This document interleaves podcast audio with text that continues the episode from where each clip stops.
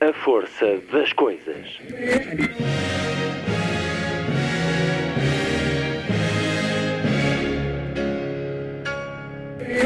Welcome to the 109th last night of the proms.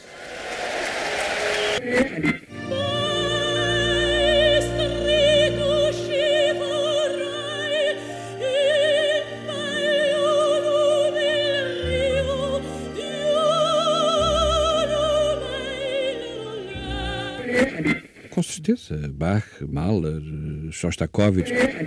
Um programa de Luís Caetano.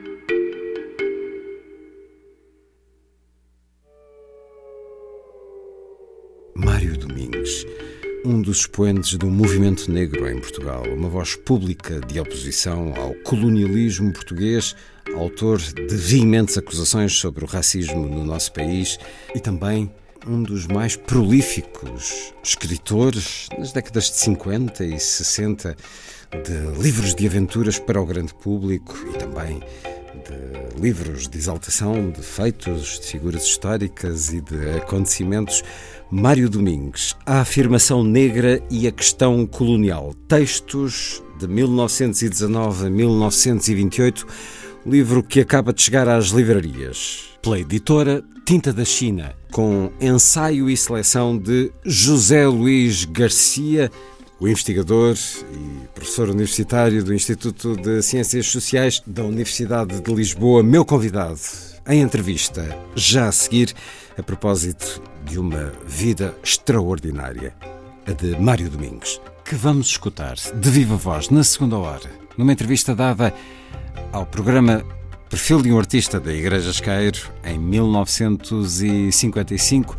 A relação entre os dois era próxima. Mário Domingos foi também autor de dezenas das reportagens radiofónicas da história, teatro radiofónico apresentado pelos Companheiros da Alegria da Igreja Esqueiro. Mário Domingos, que assinou também, por exemplo, o folhetim Com o Amor Não Se Brinca. Se houver tempo, escutaremos duas destas emissões, se não, ficarão na versão online da Força das Coisas na RTP Play.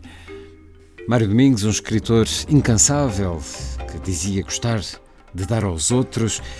Vamos ouvi-lo sobre a experiência de escrita, o orgulho de ser um dos poucos a viver da escrita no Portugal dos anos 40 e 50.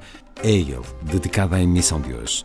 Sábado, 12 de fevereiro. Muito boa tarde. Esta é a força das coisas.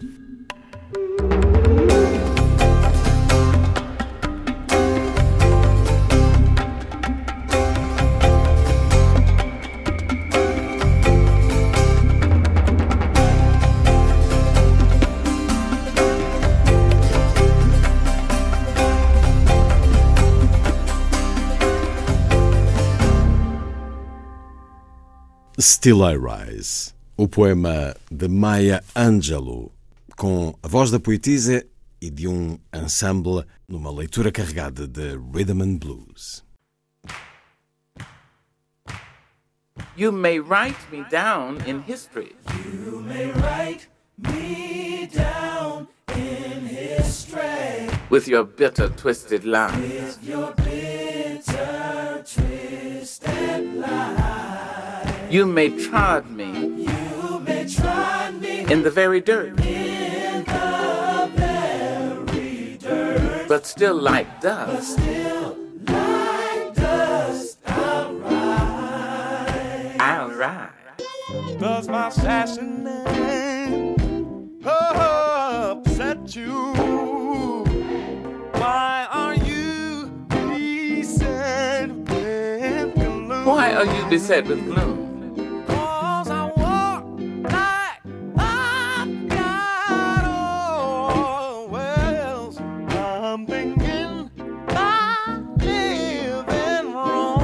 Just like moon, just like moon, and like sun, and like sun, with a certainty, with the certainty,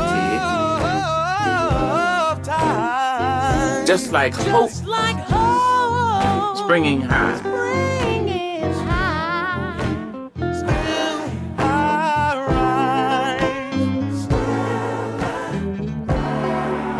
Did you want to see me broken? Did you wanna see me broken? Bowed head and lowered and lowered eyes. Shoulders falling down like teardrops. Waking by my soul. By my soulful cry. Does my heart to feel you? Don't you take it off. Don't take it awful hard.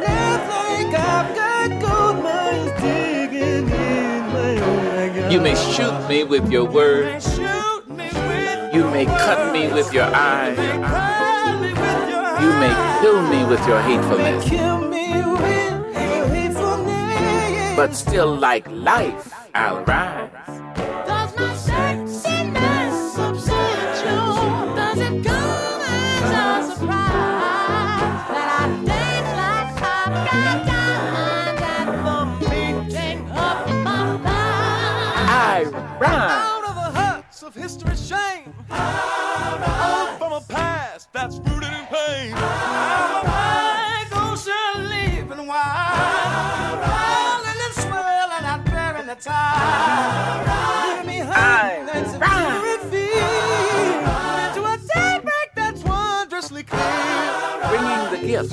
My ancestors gave. I am the hope and the dream of the slave.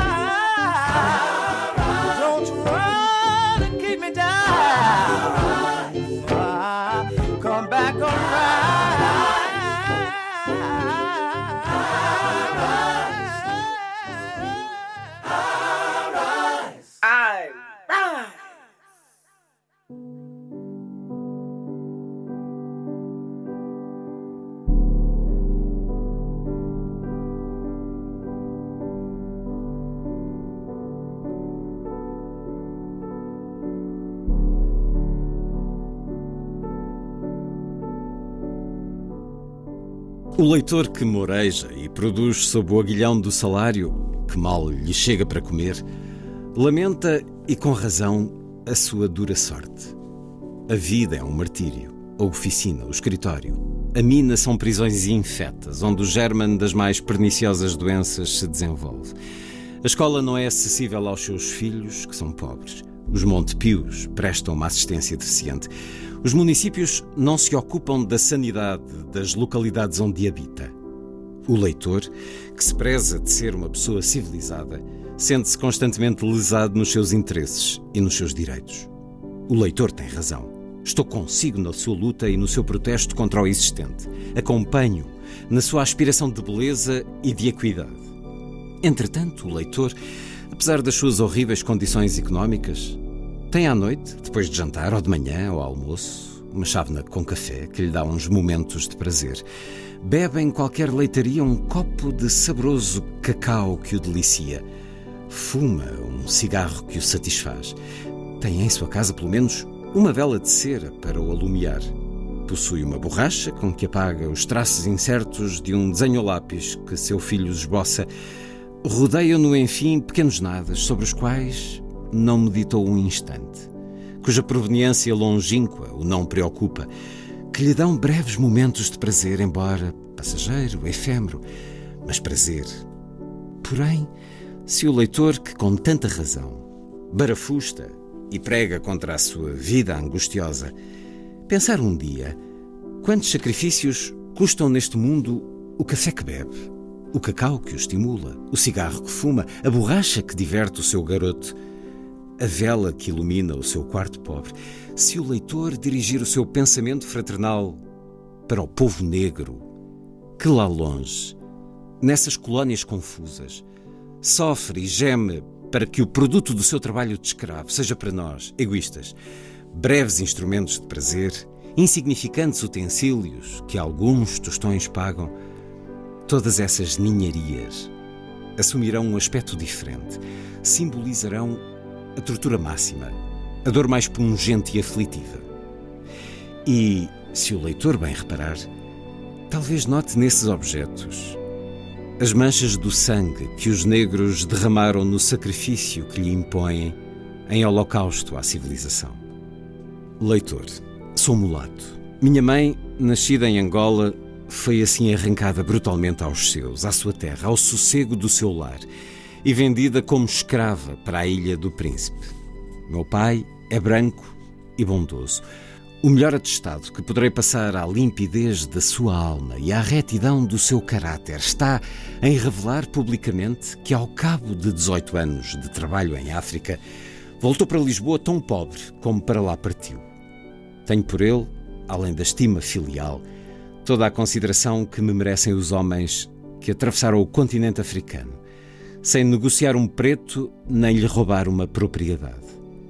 Mas a minha mãe, que morreu na flor da idade, vitimada por esse trabalho iníquo da roça, por esse sol impiedoso que derruba as vidas mais formosas e esmaga os corações mais puros, a ela dedico estas palavras, porque ela é para mim o símbolo da África mártir, a África oprimida, a África dolorosa. Se não o sentimento de solidariedade humana, pelo menos o sangue que me gira nas veias, o colorido acobreado que me cobre o corpo, obrigam-me moralmente a lutar pelo bem-estar dos africanos e a honrá-los com um combate inteligente, superior e forte pelas suas liberdades e pelos seus direitos. Não me envergonho, antes me orgulho da cor que possuo. Ela, apesar de todos os entraves que lhe opõem, ainda floresce em talento no século XVI, num Fernão Alvarez, navegador e poeta, num padre António Vieira, o primeiro orador português, mais modernamente num Alexandre Dumas e num René Marin. Os homens valem pela superioridade do seu espírito, pela grandeza da sua moral, pelo valor das suas obras. Por isso, apesar da minha cor e da minha raça, eu quero elevar o meu espírito acima de todos os preconceitos, para, colocando-me apenas no ponto de vista de humanidade e de justiça, perguntar-te, leitor, se esse Rego Chaves, que desfalcou os dinheiros públicos negociando com algumas casas bancárias o produto do esforço, do sofrimento, do trabalho de 6 milhões de portugueses, será a pessoa idónea, reta, justa, capaz de ir para Angola proteger o ingênuo negro das arremetidas bárbaras dos pseudo-civilizados contratadores. Ligado por meu pai aos brancos, aos portugueses que têm na sua história de ouro dos descobrimentos a mancha sangrenta da escravatura, ligado por minha mãe a essa raça de mártires, de vítimas da brutalidade de alguns algozes, tenho especial autoridade para servir de juiz nesta contenda e dizer aos primeiros que, pelo brio, pela tranquilidade de consciência, os que a possuem, urge impedir por todos os meios a persistência no crime. Aos segundos, dir-lhes-ei apenas a liberdade e a equidade são direitos humanos que não se dão por esmola, conquistam-se. A cooperação das duas raças, branca e negra, envolvidas num fraternal amplexo, pode fazer de Angola um Brasil independente, próspero e livre. Não são, porém, um Rego Chaves, branco reles e pequenino de espírito, nem um Alberto Xavier, negro cúmplice de negócios sujos, os capazes. Nem aquele para realizar a alta obra civilizadora de que a província de Angola carece, nem este para guardar com fidelidade os dinheiros públicos. Pobre povo de Angola, carne para negócios, alma para sofrimento, corpo para escravatura. E quem escreve assim é Mário Domingues.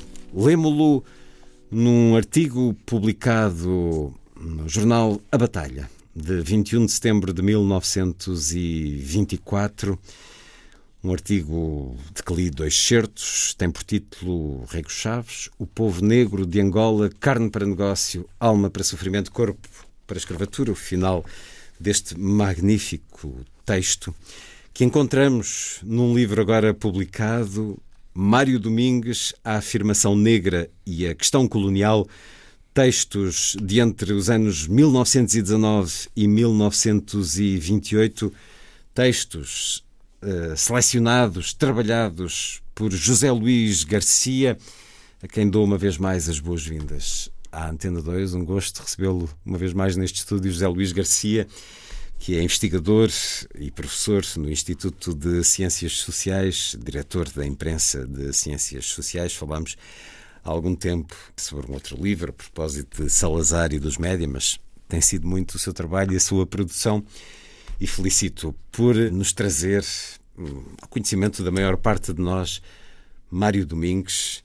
Já escutámos um pouco da vida, da biografia deste homem no texto um notável escritor, um grande lutador pela condição da negritude, da afirmação uh, do panafricanismo, da um, igualdade dos direitos, tivessem-no escutado neste texto e talvez a história de Portugal e de Angola tivesse sido diferente, mas como sentimos em muitos dos textos e quando ler mais alguns certos, há tanto que se repete nos erros cometidos há 100 anos e que voltam a ser cometidos hoje, como há 20, como há 30, como ao longo do tempo neste nosso país. José Luís Garcia, há 25 anos, a dar a conhecer esta vida e a desafiar outros a seguir por ela, a, a darem-na também a conhecer. Como é que se cruzou com Mário Domingos, José Luís Garcia? Bom, desde já um agradecimento pelo interesse no livro e no tema, que é realmente eh, cívica, historicamente eh, muito relevante para o nosso país e não apenas para o nosso país. Eu cruzei-me com os textos de Mário Domingos há mais de 25 anos, de facto, junto com colegas, quando estávamos a fazer um trabalho. Justamente percorrendo os textos, as páginas da batalha? Percorrendo as páginas da batalha. E demos conta, nas primeiras páginas do, da batalha, de vários textos sobre a questão colonial e também de crítica ao racismo por parte de, de alguém que assinava Mário Domingues. Eh, pela repetição dos textos em séries completas, surgiu imediatamente uma interrogação grande sobre quem era esta figura. E a interrogação adivinha de uma, de uma circunstância, que é quando terá começado a crítica ao colonialismo? Eh, quem terão sido, digamos assim, os primeiros a brandir contra a escravatura colonial em Portugal. E supunha-se que o discurso anticolonial seria um discurso posterior aos anos 40, eh, muito articulado, com a oposição política já muito liderada, eh, enfim, portanto, por, pelo Partido Comunista ou por eh, ideias de, de carisma marxista e mesmo marxista-leninista.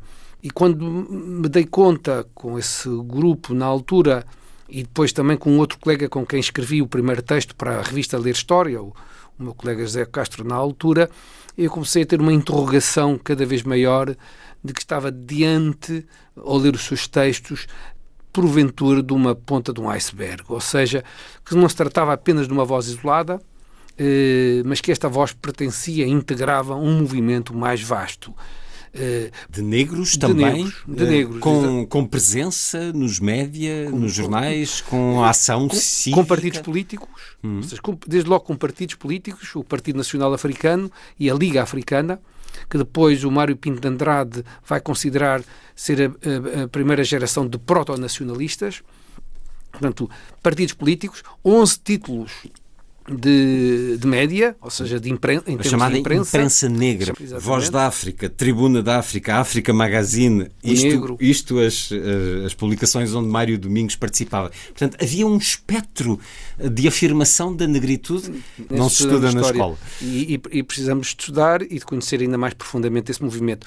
E acresce mais que este movimento negro estava articulado com o movimento negro internacional, com a dinâmica dos congressos pan-africanos que existiam eh, nos Estados Unidos da América, eh, na Inglaterra, na França, na Bélgica. Havia uma liderança em Havia uma Portugal? liderança de- Em Portugal havia? Mário Domingos assumia?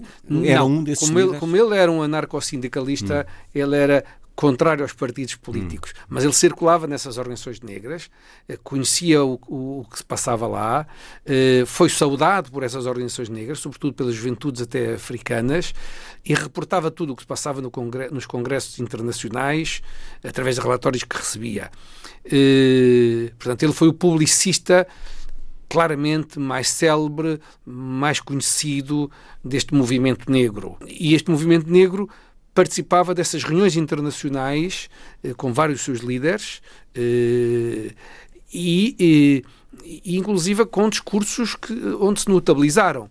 E trouxeram o principal, ou um dos principais, certamente o mais lúcido líder negro dos Estados Unidos da América da altura, o famoso Du Bois, a Portugal. Eu, neste livro eu eh, eh, insiro uma fotografia precisamente da visita do Du Bois a Portugal com vários líderes negros, o José de Magalhães, o Ares Menezes É a foto da, da Liga Africana, é isso? Em 1923. Exa- exatamente. Portanto, nós temos então, nos anos 20, um pujante movimento negro organizado, com partidos, com imprensa, com vida política, que fazia ouvir a sua voz, que tentava negociar um estatuto diferente para a condição negra em África e também eh, em Portugal, digamos, continental. E Mário Domingos faz parte desse movimento, mas também faz parte do movimento anarquista. Ou seja, a voz dele é uma, é uma voz que eh, se situa no movimento anarcossindicalista, o que também é historicamente muito importante porque tinha-se a ideia que o movimento operário português, as classes trabalhadoras portuguesas, seriam largamente protocolonialistas, ou que pelo menos as lideranças também das classes trabalhadoras eh, alinhariam, digamos assim, num protocolonialismo, o que não é verdade. Eh, o, o, o anarcossindicalismo em Portugal era o grande organizador do movimento operário, através da CGT, Confederação Geral do Trabalho, e o órgão de- do, do anarcossindicalismo, muito lido nas classes trabalhadoras, e que era, o terce- era, um, era um jornal diário, o Jornal da Batalha, era o terceiro diário mais lido eh, eh, em, em Lisboa, editava cerca de 30 a 40 mil exemplares, eh, tinha sistematicamente nas primeiras páginas artigos não é, de crítica a- a- aos desmandos coloniais, de crítica, portanto, aos governadores de Angola, no caso do Norton Matos, depois no caso do Rico Chaves. Essas críticas eram muitas delas realmente da pena do Mário Domingos, mas não apenas. Por exemplo, vultos da nossa literatura, como Ferreira de Castro, que estavam articulados também com o movimento anarcossindicalista e que escreviam Anticolonialista. no, no suplemento literário da Batalha, que era um suplemento muito importante, eh, eh, era, também, era, era, era também anticolonialista, bem como outros eh, publicistas, escritores e jornalistas de, de grande importância na altura, como por exemplo o Cristiano Lima. O, o que se passou é que este Mário Domingues teve a oportunidade, sendo filho de uma semi-escrava, de uma contratada à força Para eh, uma da Ilha do Príncipe, numa- de uma roça de cacau e de café, eh, ele foi arrancado à mãe. Esta é uma história eh, extraordinária, quer dizer, é quase novelística. A mãe angolana levada à força para trabalhar nessa, nessa roça. O pai era branco e era funcionário dessa roça, portanto, um trabalhador português que o traz com 18 meses para Portugal. Ele começa por ser educado por uns padrinhos que hum, provavelmente não o receberam com muito agrado. Uh, não terão sido padrinhos com muito agrado, e depois passa para a casa dos avós, dos pais do pai. E aí cresce num ambiente de classe média, o que então, como agora, permite algum tipo de regalias. Uh, Estuda no antigo colégio francês, uh, onde é amigo próximo de Reinaldo Ferreira, se cruzou com António Ferro, mas uh, Fala-nos um pouco deste enquadramento familiar. Que relação é esta que ele nasce a ponto de, depois de lhe terem dito que a mãe morreu, e só muito mais tarde, dir-nos-á também como, ele descobre que não, que ela eh, teve, enfim, hum, esteve viva durante boa parte da vida dele. Exato. Ele é trazido e a mãe não vem. O pai. eh, Mas os pais têm de facto uma relação de. eh, vivem juntos ou, ou foi uma relação esporádica? Foi uma relação esporádica, mas o, o pai do Mário Domingos eh, quis trazer a, a mãe com o filho para viverem em Portugal e foi impedido. por uma vingança, segundo conta a família, por uma vingança, portanto, do, do dirigente Dessa roça. da- dessa roça.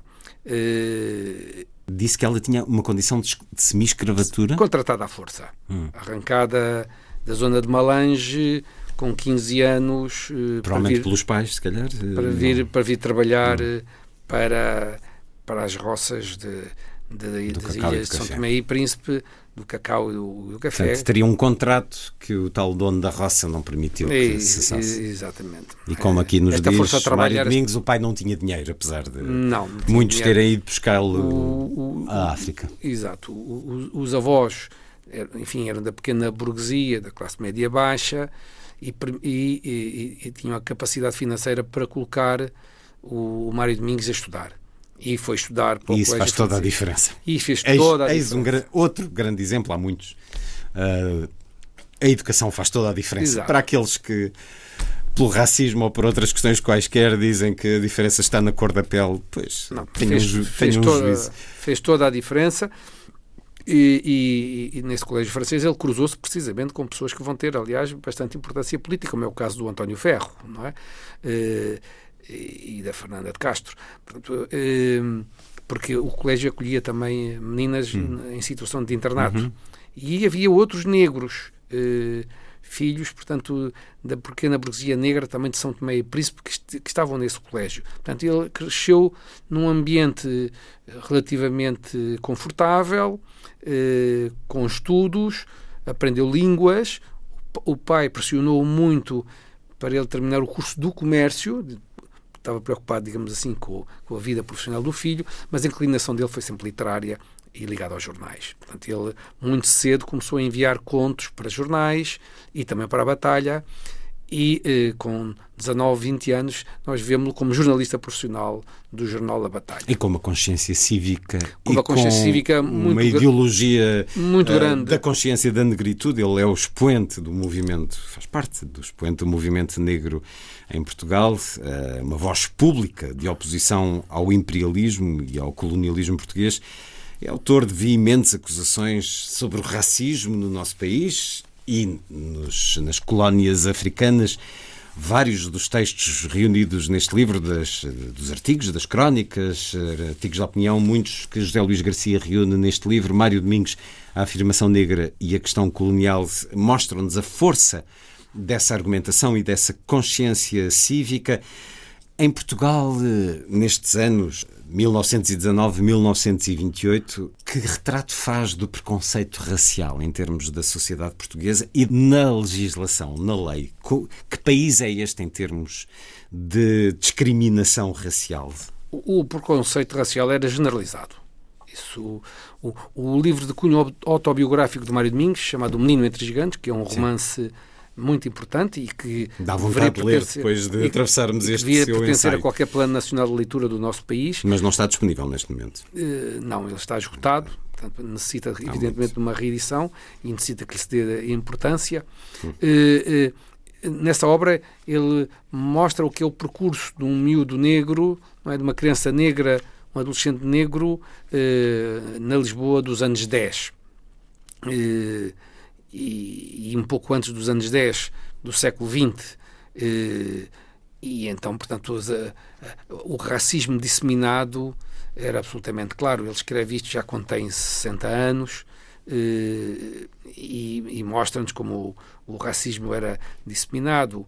Eh, Chamavam-lhe preto da Guiné, eh, quando era criança, eh, escarumba, enfim, uma série de impropérios e, outras atitudes subterraneamente ou, eh, racistas, digamos assim, que os próprios não se davam conta. Ele veio escrever, aliás, um conjunto de três crónicas notáveis sobre um tipo racista especificamente português, que ele chamou Anastácio.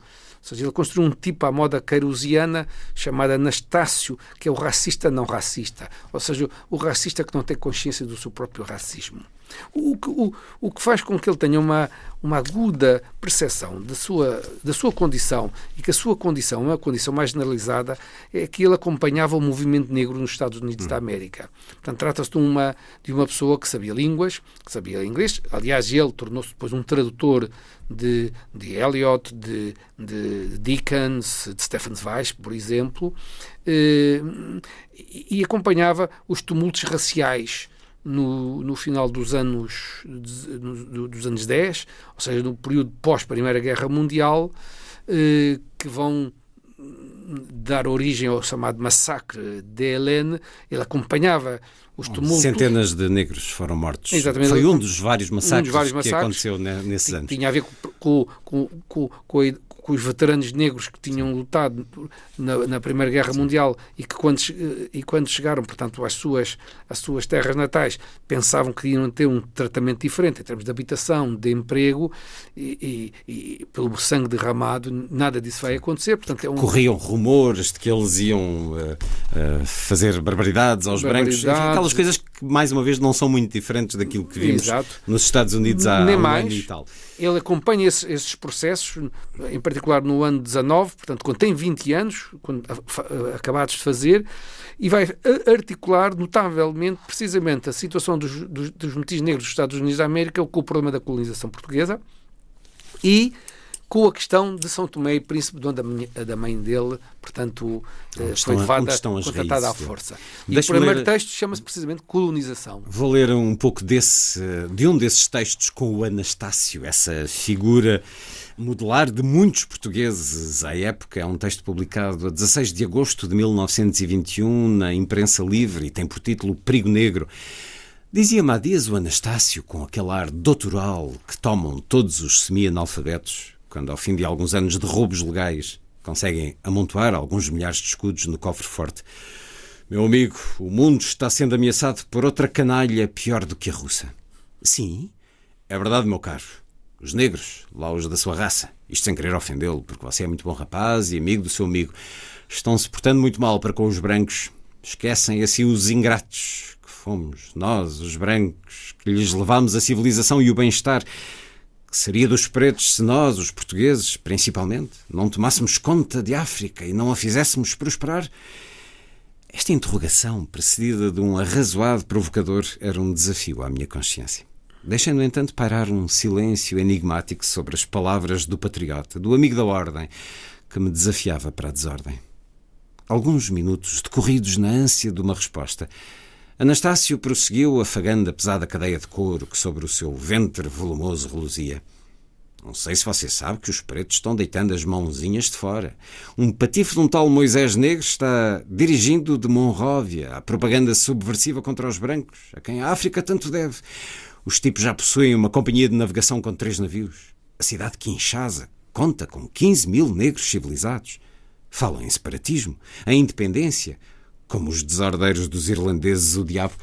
Que me diz você, seu jornalista que rabisca nos jornais e mete ridículo lá na imprensa livre toda esta subversão e este arrojo? Outro silêncio pesado, asfixiante. Foi a resposta que Anastácio obteve. Um remorso subtil apossou-se do abastado comerciante da nossa praça. A sua linguagem tomou então um tom de condescendência, de um favor de um Deus para com os seus fiéis. Eu bem sei, recomeçou ele, que os brancos têm abusado um pouco dos seus direitos e que alguns negros têm sido maltratados. Mas você compreende que esses são geralmente os mais perigosos, que não se querem submeter. Isso, porém, não dá direito aos negros a revoltarem-se contra os brancos, que pretendem apenas civilizá-los. Tive vontade de descompor o Anastácio, de lhe dizer que cinco séculos de domínio português em África não conseguiram ensinar a ler as populações, que a proteção dos brancos tem sido a escravatura, o comércio de negros, o assassinato, a introdução do álcool, a bestialização dos pretos. Quis dizer-lhe ainda, mas não.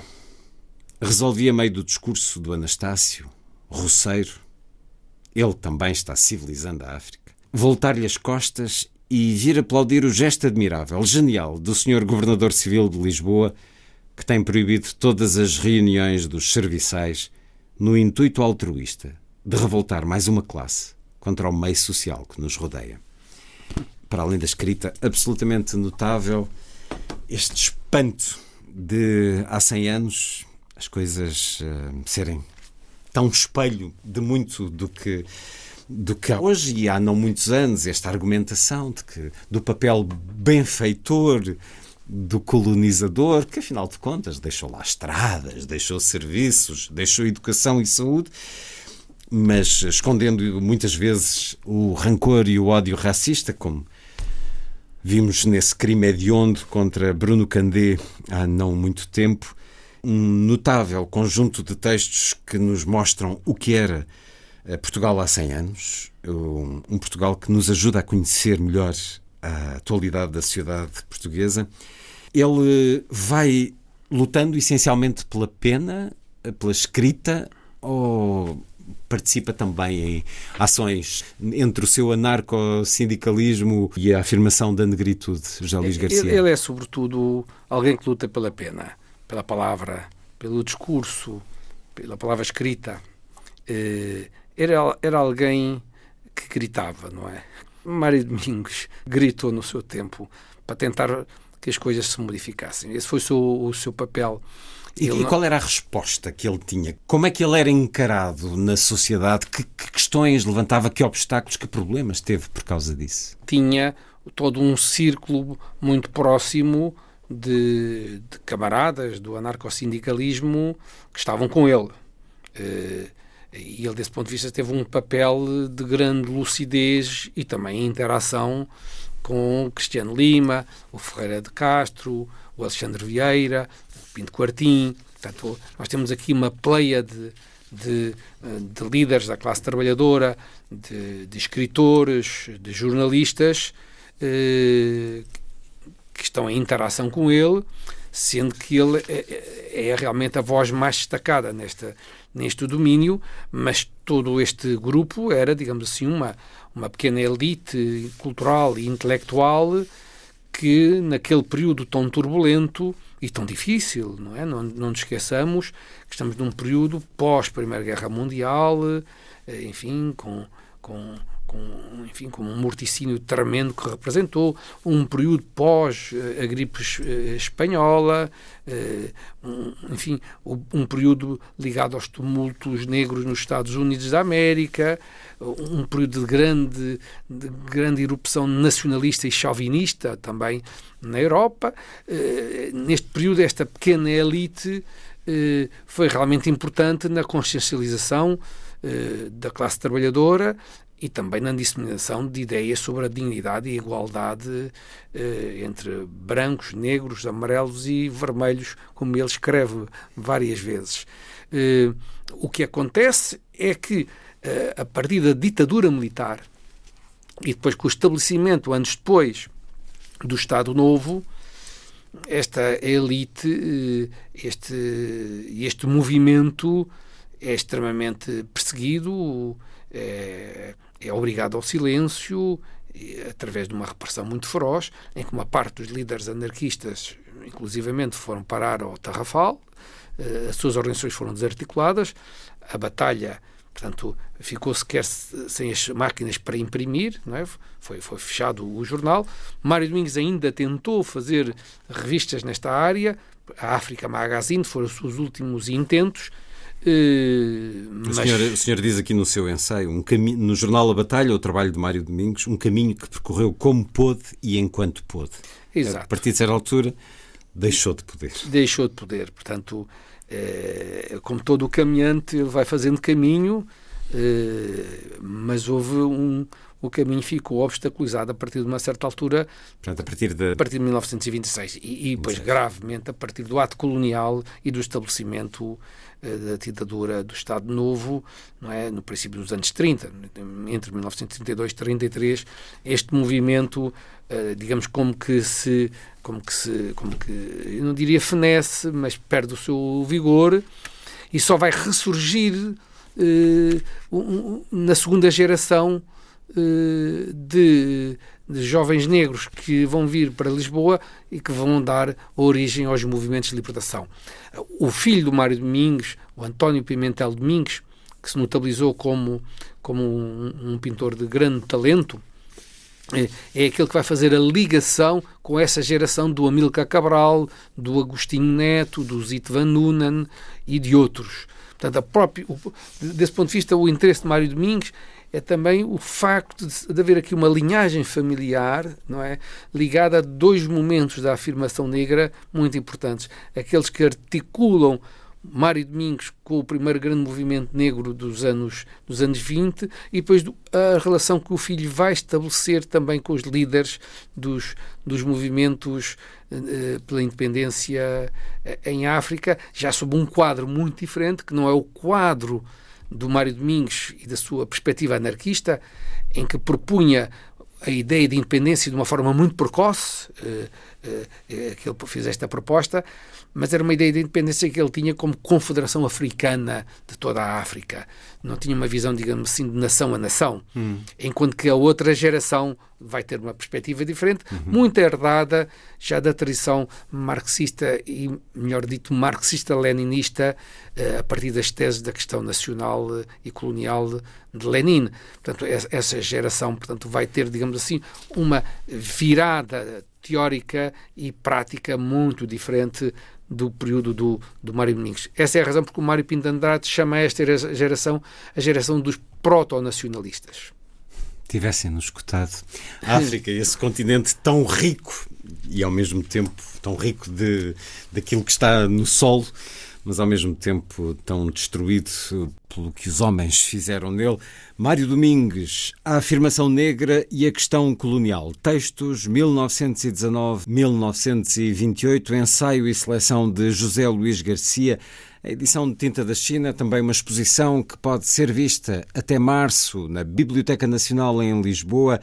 E é uma extraordinária vida para conhecer e vamos continuar a conhecê-la, recordar para alguns, eh, tomar contacto pela primeira vez para a maior parte com esta vida de escrita. Foi um dos mais prolíficos escritores de romances de aventura, de biografias de figuras históricas nas décadas de 50, 60. Mário Domingos, com dezenas de livros publicados, muitas vezes sob pseudónimo. Uma conversa para continuar a seguir à música. E recordo que na segunda hora vamos escutar a voz de Mário Domingos, conhecê-lo através da entrevista dada à Igreja Esqueiro em 1955.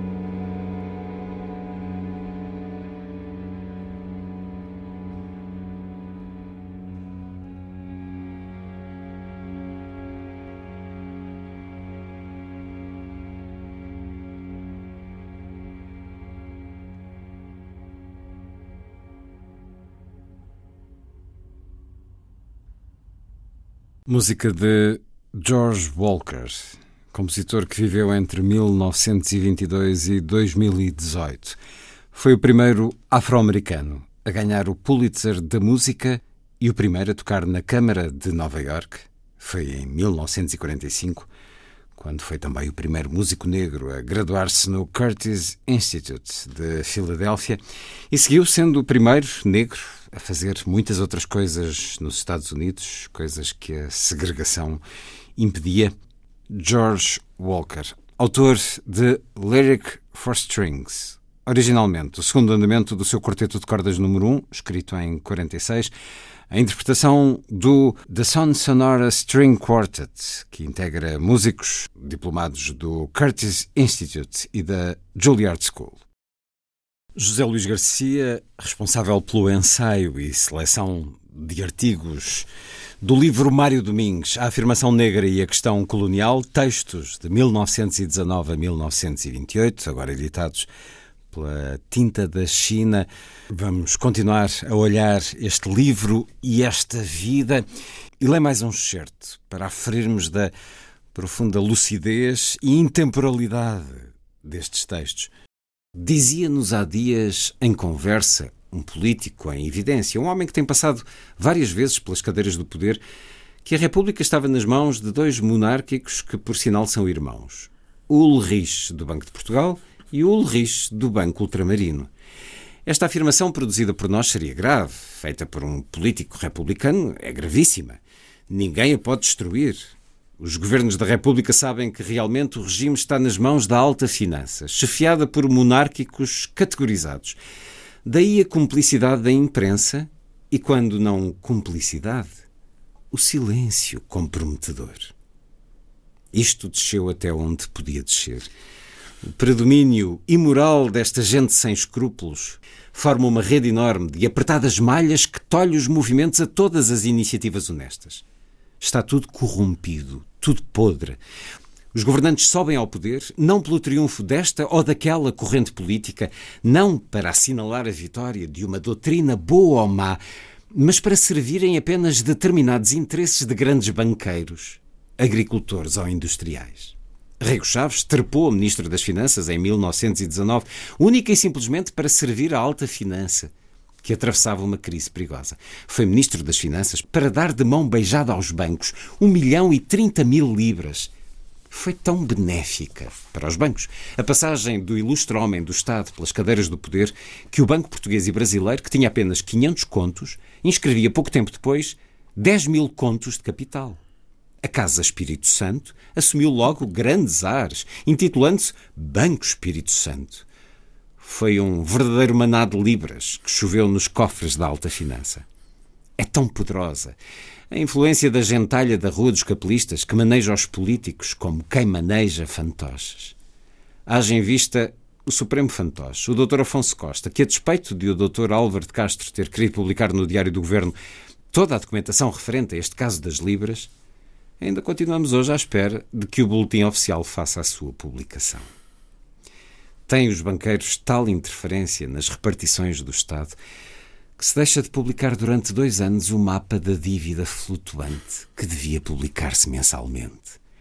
É tão torpe a subserviência dos membros, dos homens do governo, que, publicando-se o que nós aqui temos publicado acerca da situação ilegal do Banco Ultramarino, suas negociatas porcas e seus crimes, o Sr. Bulhão Pato, atual ministro das Colónias, ainda não se mexeu, ainda não agiu para mostrar ao país que, como entidade superintendente nestas questões gravíssimas, não desejava que o país suspeitasse sequer da sua cumplicidade nestes desmandos. Perdeu-se de tal maneira a vergonha neste país que, acusado publicamente, um ex-ministro de ter desfalcado, como qualquer gatuno vulgar, os cofres do Estado, o ministro das Colónias continua a tratar com esse ex-ministro, hoje alto comissário de Angola, como se ele fosse uma pessoa honesta. É impressionante. A lucidez, a coragem e aquilo que não muda no nosso país. Cada passo deste texto tem um reflexo no tempo de hoje. Algo de semelhante no tempo de hoje. Tem muita ressonância. É impressionante. Não há dúvida nenhuma, tem muita ressonância no nosso tempo.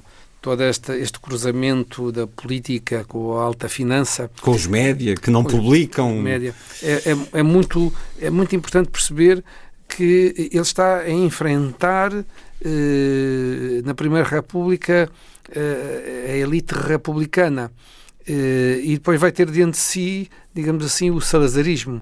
Portanto, ele comprou aos 20 anos uma guerra, um conflito com os líderes de um regime e com os futuros líderes de um outro regime também. Portanto, a vida não, não foi nada fácil a partir daí. Hum, E como é que é essa vida a Nós- partir daí? Nós temos diante de nós um homem que eh, com 20, com 20 anos, 21, 22, 23, 24, 25 e 26 anos, não é? disse palavras com alma eh, e que gritou muito. Eh, E que destapou os podres, destapou, os, eh, toda a corrupção, porque isto, isto vai para além da, da questão da negritude e do panafricanismo. além, Isto é um cidadão com uma tremenda coragem e dignidade a apontar os Sim, podres sim. da Sim, política, da banca, dos média. Sim, sim. É angustiante escutar estes apelidos que continuaram século fora até hoje, com os seus descendentes, pois claro, a tomar conta daquilo e a, e a cometer as mesmas indignidades. É impressionante. Ele, eh, apesar de tudo, nunca chega a ser preso, eh, apesar desta coragem toda. ele vai fazer com que seja preso. Os aspectos muito interessantes dele, como disse, há aqui várias, enfim, várias facetas. Ele é um símbolo da passagem do negro de uma co- condição de subalternidade na sociedade portuguesa para o autor da sua vida. Ele é um precursor da afirmação negra, mas ele é também uma voz cívica altamente combativa. eh, e, e- e depois vai enveredar não é, no quadro já da ditadura militar e, de- e fora do- da sua militância anarcossindicalista, ele vai enverdar por um jornalismo de causas, primeiro com o Reinaldo Ferreira e depois mais a solo, eh, com jornais como o Repórter X e depois com o jornal eh, já dirigido por ele, o Detetive, em que ele, que antes tinha evidentemente sido bastante perseguido e admoestado pelas suas posições, vai passar-se por vagabundo, eh, pedinte eh, e tornar-se recluso, eh, de maneira a reportar nas suas crónicas o que é que era ser vagabundo em, Lisboa, o que é que era ser um- um recluso na cadeia da relação do Porto. Nós temos inclusive fotografias, porque ele tirava fotografias para ilustrar essas reportagens. Nós já conhecíamos esse método, enfim, é um método jornalístico eh, Exato. comum ainda hoje, mas conhecíamos-lo no repórter X, em Reinaldo Ferreira, e não é à toa que ele tem essa amizade, essa ligação a Reinaldo Ferreira, porque ele Exato. fazia a mesma coisa Exato. E no caso do Mário Domingos, como era negro, como era negro. era muito Era. fácil passar por pedinte, por vagabundo, não é? Punha uns trapos em cima dele. E realmente eu mostro neste, neste livro e também na exposição da Biblioteca Nacional de- um conjunto de fotografias do próprio jornal, o Detetive, eh, onde se vê a ação dele, nesse- onde, eh, em que ele se infiltrava nesses meios para os reportar. Também era um repórter que se dirigia às, aos bairros pobres de Lisboa, muito habitados por, por negros, portanto, para, eh, para fazer eh, reportagens e crónicas sobre a situação de grande pobreza nesse- ne- nesses, nessas populações. Há aqui uma fotografia em, em que ele está recluso, portanto, é- era aquilo que recluso. referia dele. É, exatamente. Deixou-se prender De- para, de- Deixou-se deixou prender por o quê? Por, por vagabundagem? por ou- vagabundagem e, e um repórter fotográfico foi Arranjou tirado. maneira de entrar lá na cadeia. maneira de entrar, também reportou o momento em que, o- em que o prenderam e depois ele escrevia as suas crónicas a, par- Extraordinário. a partir dessa experiência. Eh, eh, Ele é, ele é um.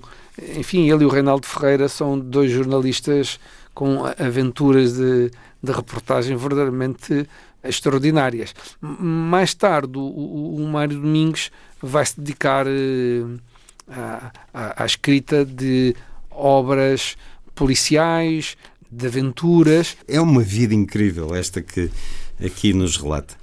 Digamos que há uma separação com a emergência do Estado Novo, a partir de 1926, eh, eh, com o Salazar, de certa maneira, termina eh, numa forma de. numa opção também. Também estamos a falar de um homem já mais velho. Ahm, termina a vida de ação três filhos. política com três filhos. Ele ahm, Ele tem dificuldades protege-se. Digamos que ele não se quer sacrificar numa luta política clandestina, por exemplo. Ele de... Não, ah, não tinha hipótese. não tinha essa negro não tinha a mais mínima hipótese. Ele tentou, ele veio a tentar sair até fora do país e ele foi também, ele teve muitas dificuldades em, em encontrar eh, lugar para a sua atividade profissional enquanto jornalista.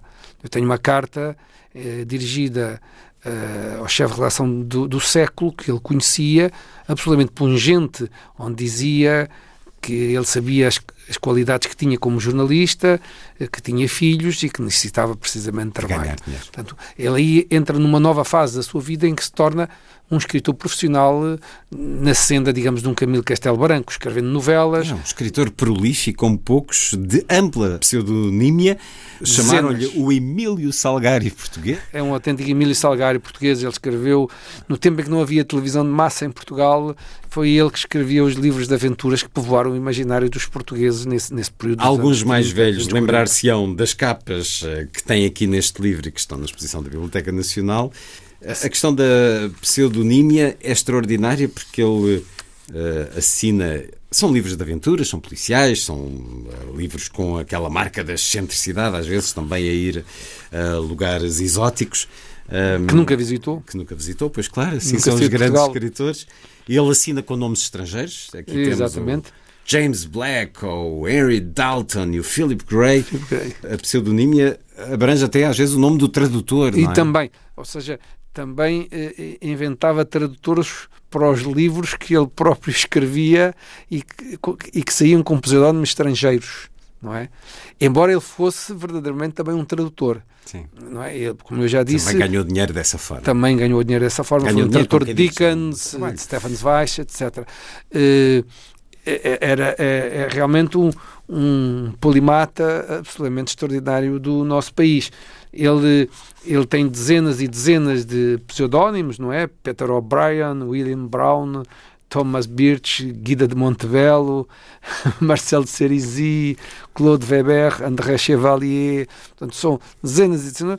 Era, era, uma, era, uma, era uma forma de ele eh, baralhar a identidade eh, dos autores das suas próprias eh, novelas de maneira a que não se percebesse que ele era o único autor de séries inteiras de livros. Aqui temos, ele publicou os 32 volumes, diz-nos eh, neste livro, publicou os 32 volumes da coleção Fantomá de Pierre Sauvestre e Marcel Alain. Já me cruzei com ela em alfarrabistas e, e sob o nome de W. Jolson, um dos seus maiores sucessos de venda, a coleção Saville, que chegou aos 18 volumes. E bem, isto vendia milhares? vendia milhares. Ele, ele a partir de uma certa altura, eh, já não passa aflições económicas. Na Biblioteca Nacional eu mostro a correspondência que ele tem com alguns dos editores mais importantes, portanto o Américo Lamares e depois o Romano Torres, e vê-se que eles lhe enviavam, os editores, somas, no, em 1951, por exemplo, somas de mil escudos e 1500 escudos Consideráveis. que para a para a época eram bastante consideráveis. Portanto, ele, é, o Mário Domingos é ah, um escritor eh, deste tipo de literatura eh, eh, que realmente teve uma marca muito importante na imaginação das gerações de portugueses que liam estas obras, não é? O, a Volta ao Mundo por Dois Aventureiros, que chegou aos 15 volumes, As Autênticas Façanhas de Anton Ogareff, o maior aventureiro eslavo, que teve 12 volumes, As Aventuras Extraordinárias de Billy Keller, o Rei do Faroeste, portanto, ou seja, antes ou a par dos primeiros filmes de cowboys, não é? Ele escreveu, portanto, livros também com, com cowboys. Todos estes livros tinham um fundo humanista. É preciso que se diga, não é? Para além da aventura, havia um fundo humanista nestes Havia, livros e havia havia, a vitória do bem. Havia a vitória do bem, precisamente. São capas que, porventura, ainda me recordo da, dos anos 70, acho que ainda sobreviviam muitos e muitos de nós teremos certamente eh, em bibliotecas preservadas eh, dos nossos ancestrais. Eh, na minha tenho Mário Domingos, eh, vários livros de uma outra etapa, de um outro momento. Nas décadas de 50 e 60, diz-nos José Luís Garcia, Ele delineou aquilo que numa entrevista ao Diário Popular em 1952 chamou de plano literário, de escrever pelo menos duas dezenas de livros sobre personalidades e eventos históricos, algo que desse, lá está, a componente humanista, algo que desse uma visão do homem perante a sociedade e perante si próprio, numa espécie de visão poética. E aqui os tenho, três deles: eh, Dom João IV, ou a Revolução de 1640, ou Junot em Portugal. Todos eles, para a minha satisfação, assinados por eh, Mário Domingos, eh, este que aqui tenho em 1973, Costa da Caparica. Ler aqui um pouco, porque eh, estamos aqui a falar de livros extensos, não são, são, são livros que chegam às 500 páginas. Exato, são livros do Estão- género. Tem os cheiros de livros, como há muitos eh, já eles deixaram de ter.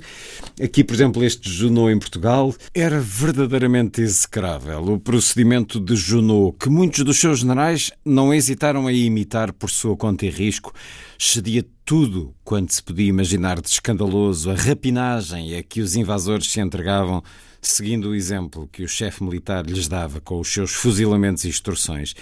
E as chamadas classes superiores do reino foram as que mais se rebaixavam perante a opressão estrangeira.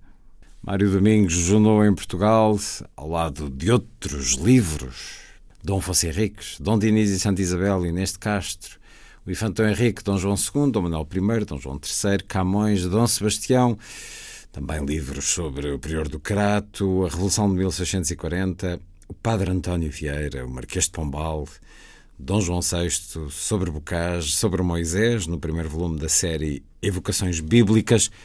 Esta é a série Lusíada. Essa é a série Lusíada. O plano dele era muito mais vasto, mas depois, quando ele começa a trabalhar nesta série, a série Lusíada, os livros vendem-se imenso e ele praticamente ficou só nesta série. E, e- e são livros, digamos assim, de tipo romance histórico.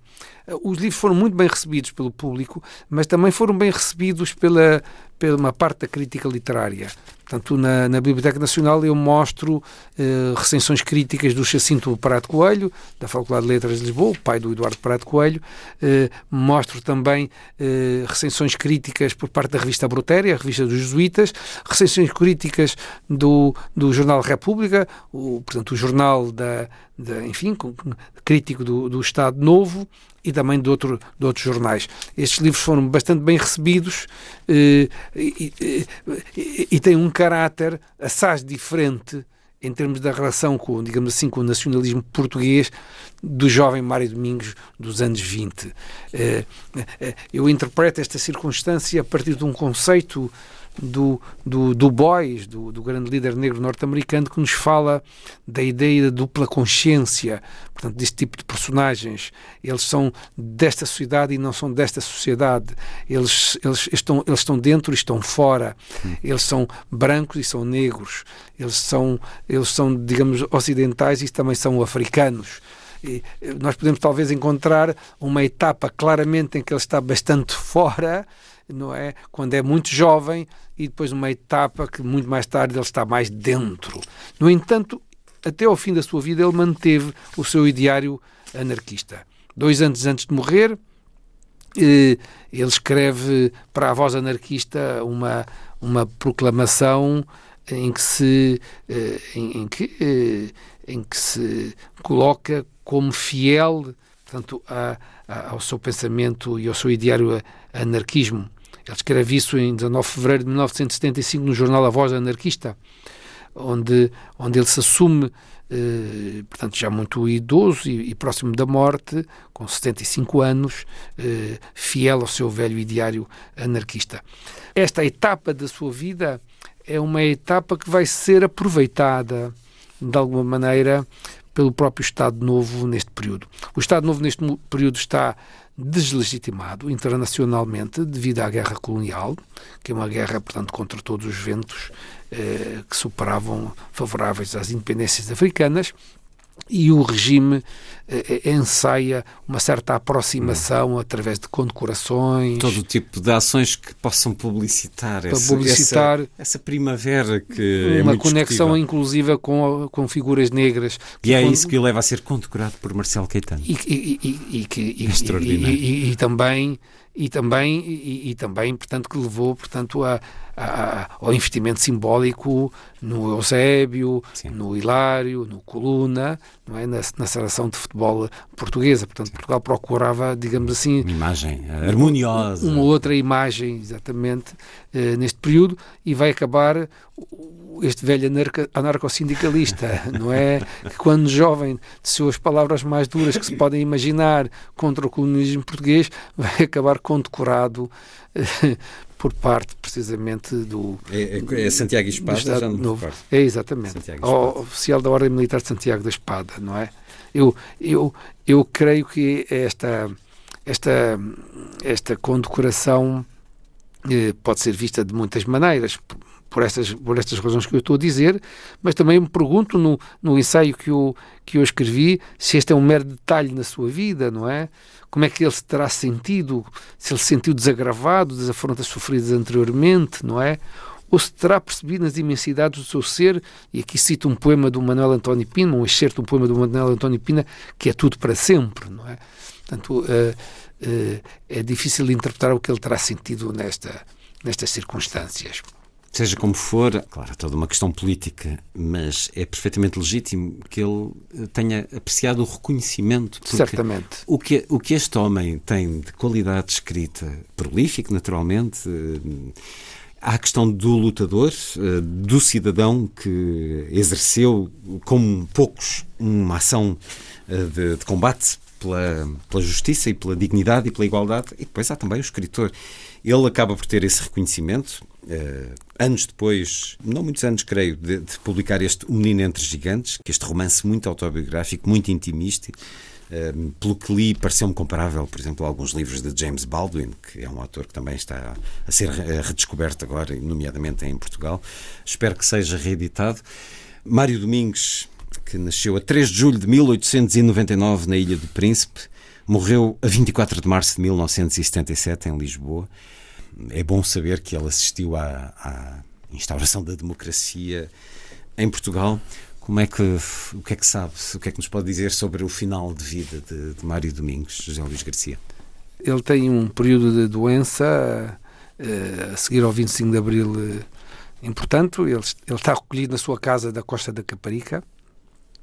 É- é- Era uma casa que, no, no período em que ele foi para lá viver, deveria ter muita semelhança do ponto de vista paisagístico com os lugares de onde ele terá nascido, ou seja, a Costa da. Caparica, portanto, praticamente não tinha nada a não ser aquela casa dele, era, o número um da Quinta de Santo António, Eh, e, e ele, ele está, a partir dessa altura, ele é um autor que é esquecido, que, que fica, digamos, negligenciado, que fica na sombra eh, até hoje.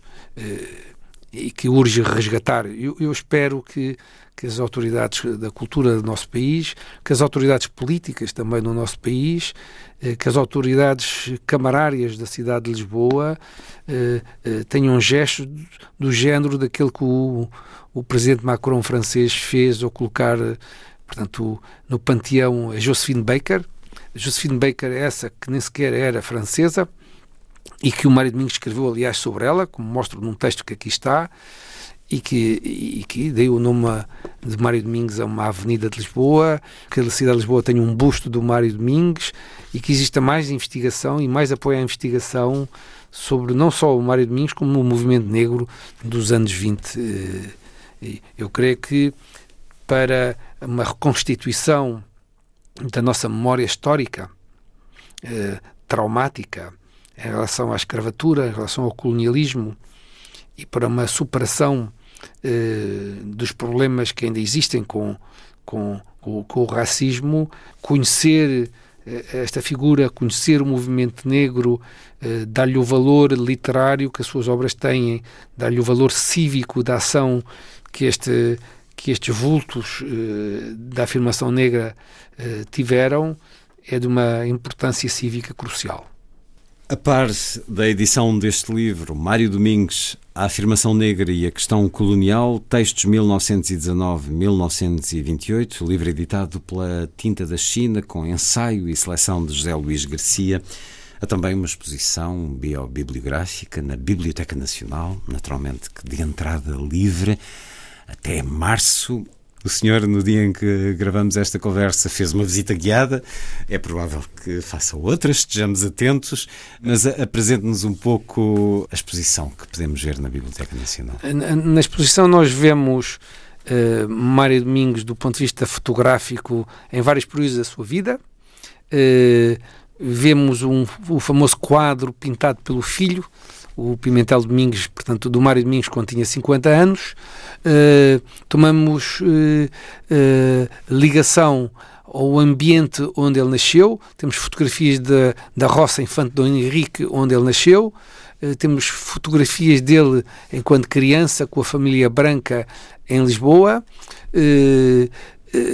Temos exemplares do Menino entre Gigantes e, e um deles aberto para se perceber que ele dedica o livro, quando tinha 60 anos, à memória da minha mãe, ou seja, a mãe que de facto que, que Que foi arrancada e não com quem nunca verdadeiramente viveu, pelo menos a partir dos 18 meses. Eh, Depois temos um núcleos muito importantes eh, dos textos dele, tal como vieram na Batalha. Temos, portanto, uma coleção do Jornal da Batalha aberta para vermos como os artigos dele e as crónicas dele estavam na primeira página da, da batalha. Eh, Os textos, o texto, o, primeiro texto dele, de, 1900, de setembro de 1919, chamado Colonização, e depois os outros textos, até chegarmos à ideia do ideal de independência. Essa série é uma série notável, que, que, que nós temos ali presente. Ela é uma série que começou a partir do incidente na Feira Maier, em que havia uma barraca com um branco pintado de preto através de graxa, eh, em que lhe atiravam bolas eh, eh, para ganhar um charuto quem acertasse nesse pobre homem pintado de preto e que depois tinha um dístico em cima chamado, portanto, o preto resiste a todos os portugueses. Mário Domingos vai fazer na batalha toda uma série de artigos a partir dessa, desse, desse dístico o preto resiste a todos os portugueses, de crítica precisamente da história da colonização portuguesa. Portanto, temos esse núcleo. Depois temos um conjunto de cartas eh, eh, ao longo da sua vida de, que Mário Domingos troca com, outros, com outras figuras da literatura portuguesa, como o Ferreira de Castro, o, o, o Alexandre Vieira e do movimento anarquista, o, o, ilustradores também importantes, como o Roberto Nobre, eh, o Pinto Quartim. Portanto, um espólio muito importante, porque o Mário Domingos escrevia, quando escrevia cartas, escrevia dois exemplares das cartas. Portanto, nós temos um dos exemplares das cartas, aquele, o exemplar que ele enviava E que ele guardava para e aquele seu que ele guardava para o seu arquivo, que era muitas vezes precisamente aquele que está mais rasurado também, portanto não, que não era a carta definitiva. Portanto, temos um mostruário importante dessas cartas. Eh, eh, temos exemplares do- dos vários livros, do- do- dos vários pseudónimos dele, eh, várias fotografias dele com o Ferreira de Castro e com outros vultos da, da época, e, finalmente depois temos toda a relação com o filho, é? Fotografias dele com o filho, ah, ah, catálogos de- das obras do filho, o Pimentel Domingos, um vulto do re- neorrealismo e também do surrealismo, eh, companheiro de Alexandre O'Neill, de Vespeira, etc., eh, do Cruzeiro Seixas, e, e finalmente eh, a exposição termina com um telegrama de condolências do Arlindo Vicente, de quem era também amigo, e que, e que foi um, um expoente da luta contra o salazarismo e que a sua candidatura desistiu eh, em favor do Humberto Delgado, e o Arlindo Vicente, na morte do Mário Domingos, envia um telegrama que também é exposto no final. Temos, portanto, um acervo muito grande de documentos, de, de cartas, de fotos, de artigos, de recensões críticas do Mário Domingos e sobre o Mário Domingos, que nunca foi mostrado, que nunca foi, que não era conhecido e que me demorou mais duas décadas a colecionar. Muito do que lá está é coleção sua? É é a coleção minha e também eh, era a coleção do, do, um, do antigo jornalista Rodrigues Vaz, que também, portanto, é um, uma pessoa que se interessou muito pela vida de Mário Domingos e que escreveu alguns artigos também importantes sobre o Mário Domingos, nomeadamente na revista Ler, tem um artigo bastante importante do Mário Domingos, sobre o Mário Domingos. Até quantos de março a exposição? Até final de março. Até final de março, na Biblioteca Nacional, em Lisboa. Vale a pena. Antes ou depois de se ingrar por estes textos agora reunidos em livro, para além do gosto de ler esta escrita, estas reflexões, esta voz de combate e de denúncia, conhecer a vida extraordinária deste homem que se afirmou de tantas maneiras.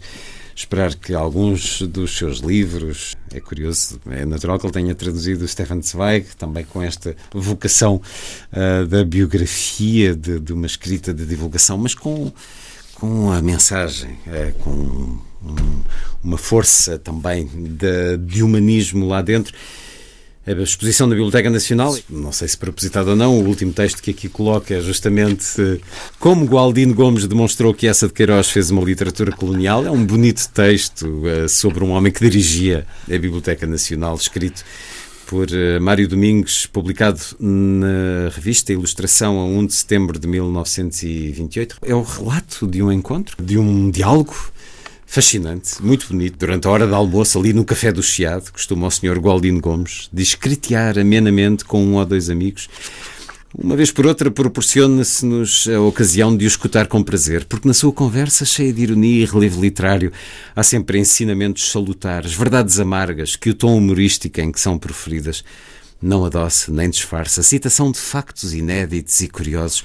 As suas palestras são lições admiráveis que não se deve desprezar. Entre duas garfadas, Gualdino Gomes falava naquele dia da personalidade literária de Essa de Queiroz, por quem não sabe ocultar uma grande simpatia. É um, um texto longo, que não vou ler aqui, são várias páginas. Ele termina desta forma. Gualdino tomava agora o seu chá e acendia uma cigarrilha minúscula, cor de chocolate.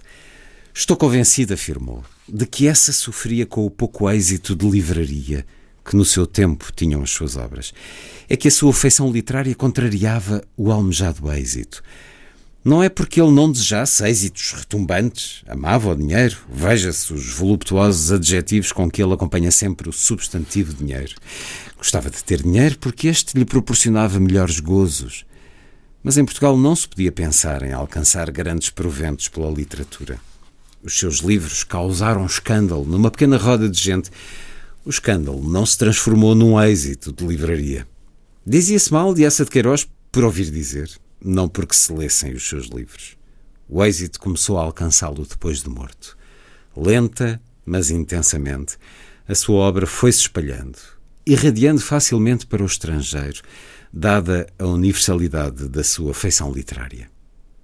Gualdino Gomes erguera-se. A Biblioteca Nacional reclamava a sua presença. Abandonou a cavaqueira, a passo lento, mas seguro, enquanto nós ficávamos pensando, admirados, na frescura e mocidade dos seus conceitos, que muitos jovens, de certo, invejariam. Mário Domingos, numa bela crónica, num belo texto com que termina este livro, fazendo a ponte também com este momento da sua história, que é ser alvo de uma exposição na Biblioteca Nacional até final de março, com muito uh, fruto do trabalho de José Luís Garcia, que é responsável pelo ensaio que está neste livro e pela seleção dos textos de Mário Domingos. A afirmação negra e a questão colonial, textos 1919-1928, edição Tinta da China. José Luís Garcia, muito obrigado por ter vindo uma vez mais à Antena 2. Eu é que agradeço.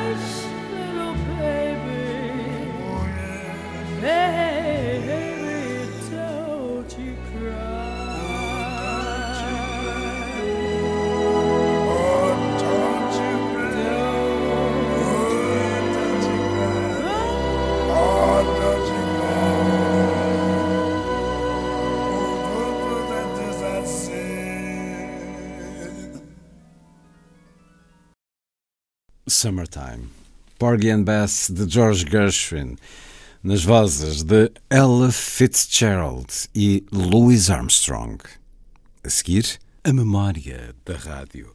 O programa Perfil de um Artista, do Rádio Clube Português, programa de Igrejas Caeiro, a entrevistar Mário Domingos sobre a sua vida descrita.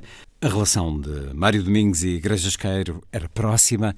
Mário Domingos foi autor de muitos programas das reportagens radiofónicas da história que eram transmitidas no programa Companheiros da Alegria. Depois desta conversa com a Igreja Esqueiro, proponho-lhe também escutar, espero que haja tempo, um desses, uma dessas reportagens radiofónicas da história, reportagens teatralizadas com textos de Mário Domingos, que assinou também, por exemplo, o folhetim radiofónico Com o Amor Não Se Brinca, também uma produção dos Companheiros da Alegria de Igrejas Queiro, Irã Velez, para o Rádio Clube Português. Vamos até à rádio de 1955, com Mário Domingos e Igrejas Queiro.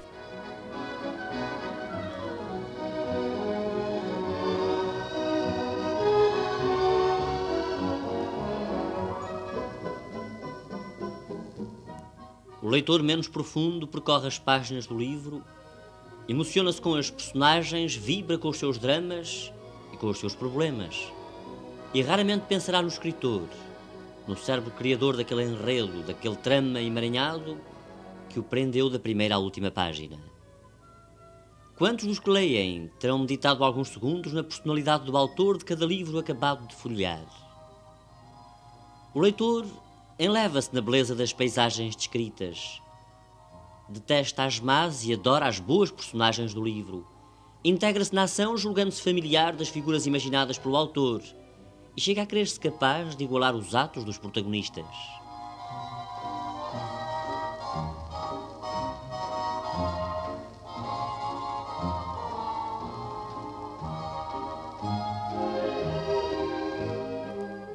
Suponho, ouvinte, ter completado neste momento a leitura, por exemplo, do livro de sabor medieval O Cavaleiro, o Monge e o Outro.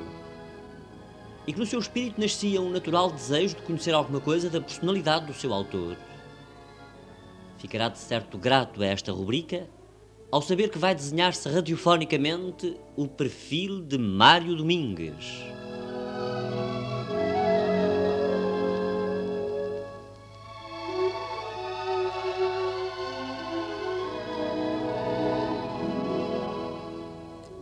Qual é o nome completo? Mário José Domingues. Onde nasceu? Na Ilha do Príncipe, Roça, Infante Dom Henrique. Eh, Não se importa dizer em que dia? Não, eu ainda não sou tão velho que não se possam dizer essas coisas. No dia 3 de julho de 1899. Com que idade veio para Lisboa? 18 meses. Portanto, é quase um continental, por educação. Sim, nem sequer me recordo nada da minha terra. Não tem vontade de a voltar a ver? Muita. Há quanto tempo lá não vai? Desde que nasceu nunca mais lá voltou? Nunca mais lá voltei. Ah, realmente deve ter um interesse enorme em voltar a... Enorme, mas nunca Em voltar a ver não se pode dizer, a ver a sua terra. Sim, voltar a ver, o que é que da primeira vez não fixei. Eram os olhos demasiado fechados, não é assim? Sim, muito fechados para o mundo. Quais seriam as tuas palavras para definir-se numa curta autobiografia, Mário Domingos? É muito difícil. Um homem que tem feito tanta biografia? Pois é, Tem escrito e, e quase gente? que desconhece a própria biografia. Aquelas palavras curtas para se definir. De uma maneira sintética, eh, sou uma pessoa aparentemente plácida, mas que oculta um vulcão cá por dentro. Eh, bem, eu refiro-me talvez a traços psicológicos. Com certeza, e são esses que mais interessam. autoobservação. Sou eh, uma pessoa que aparentemente eh, não move uma palha, mas de uma força de vontade e de uma persistência incansável. Aliás, não é preciso dizê-lo, porque a sua obra, o seu trabalho constante, dão-nos bem a noção da sua força de vontade. Eu gosto muito de servir os outros, espontaneamente, por obrigação, não. Aliás, gosto de fazer tudo espontaneamente, até o próprio trabalho. Quando lhe apetece fazer. Eh, Às vezes não me apetece, mas desde que não me mandem, Já é o mesmo que não me apetece, criar coragem. basta eu ter a obrigação de trabalhar para trabalhar, e bastante. Portanto, há uma reação natural a ser conduzido, não é verdade? Exatamente. Tem alguma recordação de infância que ainda hoje tenha presente? Eu tenho muitas recordações de infância. Sou até das pessoas que guardam recordações desde muito novo. Tenho recordações dos três anos de idade. Bem vivas, não é? Muito vivas. Lembra-se de alguma que pudesse realmente agora dar-nos nesta conversa? Eh, Bem, uma, por exemplo, curiosa, que não terá talvez significação, mas que é engraçada por ser das mais antigas. Eh, Eu teria talvez uns três anos de idade, morava no Poço do Bispo e num Reis do Chão. Esse Reis do Chão tinha para as traseiras um vasto jardim de uns vizinhos com quem a minha família se dava. Tenho uma irmã mais velha do que eu, 11 anos. E recordo-me de estar nesse jardim, ao colo de minha irmã, e de ver uns cães enormes, felpudos, negros, a ladrar furiosamente à minha volta. Ainda hoje conservo a impressão de medo, de terror que me causou essa cena. Isto, uma delas. Recordo-me ainda também de uns açoites que me deu a minha avó, pouco mais ou menos por essa idade, porque eu parece que tinha mau gênio eh, em pequeno. E tinha-me zangado com a minha irmã, não me lembro já porquê, e atirei-me contra ela, aos socos e aos pontapés. Então. E ainda me recordo que fui agarrado por minha avó e que apanhei uns açoites. Fortes. Naquele tempo os rapazes ainda usavam umas sainhas, de maneira que calcula. Foram Como não diretos. seriam, foram diretos. Eh, Lembra-se que ficou talvez com uma reação de revolta por esses açoites ou era tão miúdo que ainda não te sentiu revolta, mas apenas esframingou? Bem, tenho uma recordação muito vaga e não posso já reconstituir a reação que teria tido. Eh, Tinha interesse em fazer-lhe uma pergunta, eh, de certo modo melindrosa. Recorda do seu, do seu tempo de escola, de? Sim, muito bem. Eh, Lembra-se qual era a sua reação em presença daquelas coisas naturais que acontecem na escola quando aparece um pratinho Os outros miúdos, às vezes, quando se zangam, são capazes de insinuar qualquer coisa em relação à cor. Eh, Qual era a sua reação? Lembra-se ainda? Bem, recordo-me perfeitamente. As Acontecia primeiras. isto, isto que eu estou a dizer lhe acontecia algumas vezes? Acontecia, porque, é claro, isso acontece a todos os rapazes de cor ou africanos que vêm para Portugal né? Eh, estudar. Eh, Mas, eh, de uma maneira geral, essas coisas são criancices. Não há má vontade da parte dos rapazes Com brancos. certeza que não, de forma nenhuma. Gostam de fazer afinar. Com certeza. Mas, aliás, esse- esses pequenos dichotes não são só em relação ao rapaz de cor, mas pode ser também em relação àquele que tem umas sardas, àquele que é ruivo. São as pequenas coisas que se fogem da normalidade e que são um pretexto para que os miúdos briguem uns com os outros. Pois, é é só claro. nesse plano que eu agradeço realmente a sua Bom, resposta. mas, no entanto, é uma coisa curiosa. E era bom notar-se que o- muitas vezes os pequenos, os miúdos, não sabem o mal que podem produzir hum, em eh, fazer afinar, como eles dizem, o preto ou o mulato por eles serem dessa cor. Porque comigo sucedeu uma coisa muito curiosa de começo, quando nos primeiros tempos de escola em que isso sucedia, eu ficava intimamente muito magoado porque naturalmente eu supunha que essas coisas eram ditas com a intenção de ofender, de deprimir. Mas tive por felicidade uma avó que me criou até aos 13 anos, que era uma pessoa muito ponderada e muito culta, eh, e até uma observadora extraordinária, uma, uma psicóloga. Sua avó materna? Minha avó paterna. Paterna. paterna. E essa minha avó então levantava-me o moral em casa e dizia-me: não faças caso. Eles não dizem aquilo com má intenção. Se te chamarem ao preto, tu não olhas. Hum? E não olhas senão quando chamarem pelo teu nome. E o caso é que ela conseguiu incutir em mim hum, uma, Uma força reação. de vontade e uma reação que eu fiquei perfeitamente, daí em diante, perfeitamente indiferente. Curado, talvez. Curado. é? E uma coisa curiosa é que eu tive grandes amigos e ainda hoje tenho alguns amigos de infância, de escola e tal, alguns deles que às vezes experimentavam fazer-me afinar, viam que a coisa não dava resultado. E não insistiam. E não insistiam. Quando era miúdo, exatamente, qual era a profissão que ambicionava para si? Eu queria ser pintor, Ah, aí está uma novidade. E tinha jeito? muito. Desde muito pequeno comecei a revelar um jeito extraordinário para desenho. E comecei, evidentemente, a acarinhar é, os grandes sonhos, de pintar com grandes quadros, fazer grandes desenhos. Simplesmente aconteceu o seguinte: quando fiz a instrução primária, houve uma hesitação sobre que carreira eu devia seguir, e sempre que me perguntavam o que eu queria ser, pintor. Meu pai estava em África, estava em São Tomé, minha avó mandou-lhe dizer que o rapaz tem estas aspirações. Mas meu pai mandou dizer que isso era uma carreira para se morrer de fome. Não, senhor. Eu iria estudar o curso comercial. E depois, mais tarde, se quisesse ser pintor, que o fosse à minha custa. Mas pelo menos, eh, inicialmente, tinha uma carreira de Inicialmente cheguei mesmo, a fazer, eh, cheguei mesmo a fazer desenhos e tudo até na escola. Tive professores que me compravam aguarelas. E deixou Eu completamente... vendia a tostão. Bastante agradável de vender e Oh, comprar para- a esse para comprar reboçados. Mas e como é que acabou por esquecer toda essa tendência de pintor? Bem, deu-se uma coisa curiosa, de, digamos, de, de ordem íntima. Eh, Quando recebi a notícia de que o meu pai queria que eu seguisse a vida comercial, na qual eu nunca tinha pensado, eh, dizem as pessoas da minha família que me observavam de perto que durante muito tempo caiu uma tristeza em mim, um, desalento Por ser contrariado por ter sido planos. contrariado. Não me revoltei, evidentemente, contra a vontade do meu pai. Naquela idade eu não podia reagir. Mas fiquei sempre quase indiferente eh, ao resto das matérias que tinha aqui. Disse-me há pouco que tinha uma irmã mais velha. Sim. Eh, Não, ela não se tragiu em nenhum ramo artístico, não, a senhora sua irmã? Não, minha irmã é professora, professora primária. Eh, Em todo caso, quando o meu amigo era miúdo, qual era a, sua posição perante ela? Admiração, medo, respeito, Respeito. camaradagem? Respeito. Mesmo muito mais respeito que intimidade. Eh, Precisamente devido à, grande diferença, Diferença de idades. E até por ser uma rapariga, talvez se fosse E- um e rapaz. mesmo por ser uma rapariga. Houvesse maior camaradagem. E, e em relação às pessoas crescidas, qual era a sua posição quando era miúdo? Bem, em relação ao meu pai havia um respeito, um misto de respeito e talvez de medo. Porque era costume, como eu estava em África, eh, qualquer maldade que eu fazia ameaçavam-me, mandavam dizer a meu pai, quando ele viesse a Portugal que havia de castigar, consigo. etc. Afinal, o meu pai era uma excelente criatura. No entanto, como vivi quase sempre afastado dele, nunca chegou a haver uma grande intimidade. Eh, Quando começou a preocupá-lo este extraordinário mistério que é a vida? Eh, Muito cedo, é é claro, uma preocupação em relação À sua idade. à idade, mas muito cedo eu comecei a preocupar-me com coisas da vida.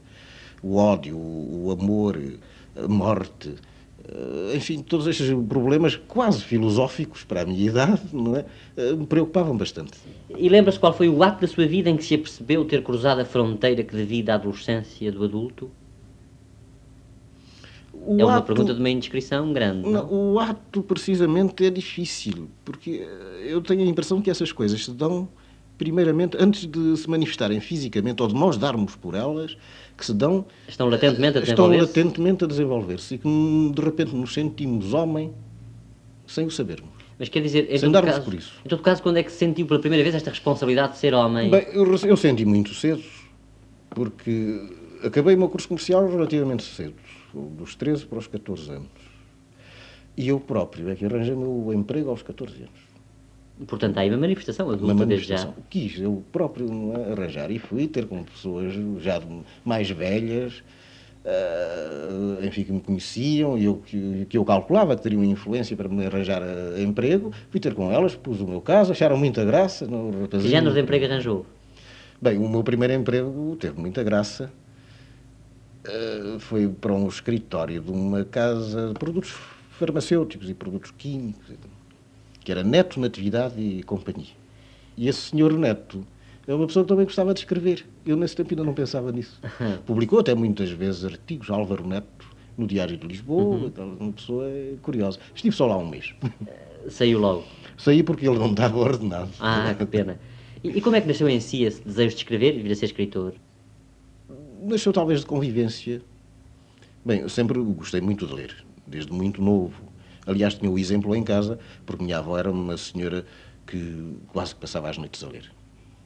Portanto, essa curiosidade de leitura talvez Mas derive dela própria. cedo, ela mesmo começou a, a dar-me livros. para A encaminhá-lo nas A suas leituras. E, é claro, livros próprios para a minha idade, as memórias de um burro, Uhum. Coisas assim semelhantes. Mas eh, houve até um- coisas curiosas, é que por vezes vinham parar às mãos livros que eu não conseguia entender. Eu li O Amor de Perdição parece-me com 12 anos.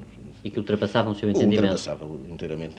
Eh, e alguns livros, outros livros de Camilo, fiquei com uma impressão de qualquer coisa tenebroso. Duro. Do, do depois. Camilo. Ainda hoje me ressinto do facto de ter lido o Camilo cedo demais.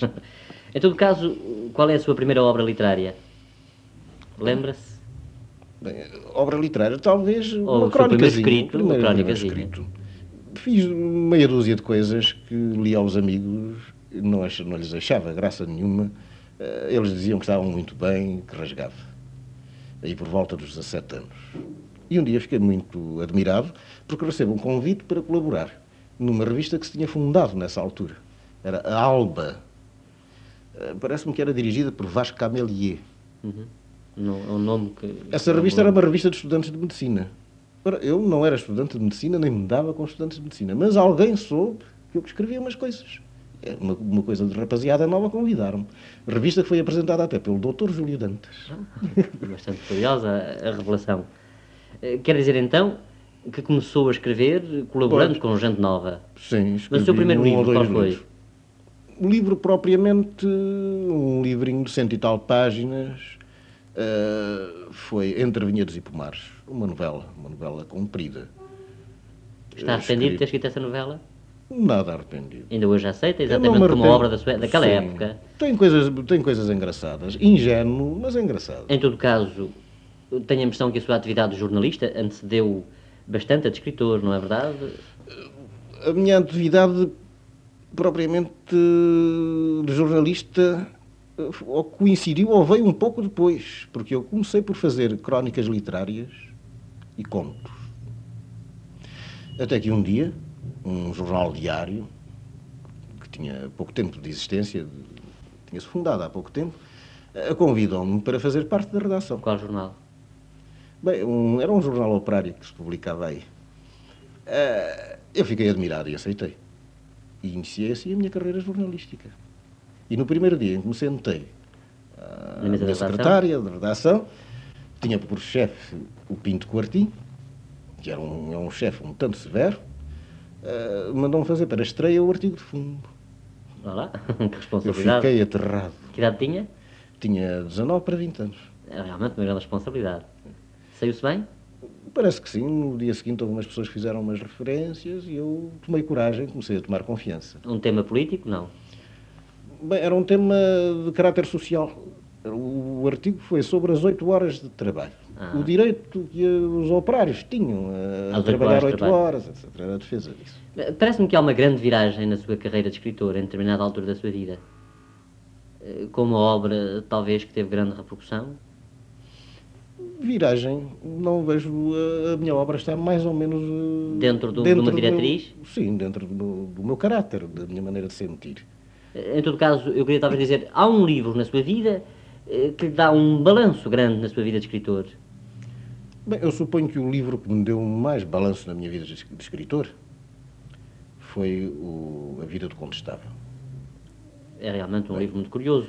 Foi a partir daí que começou a dedicar-se às coisas históricas? Foi, foi esse o meu primeiro livro, não, não porque eu não gostasse muito e não estudasse história há bastante tempo.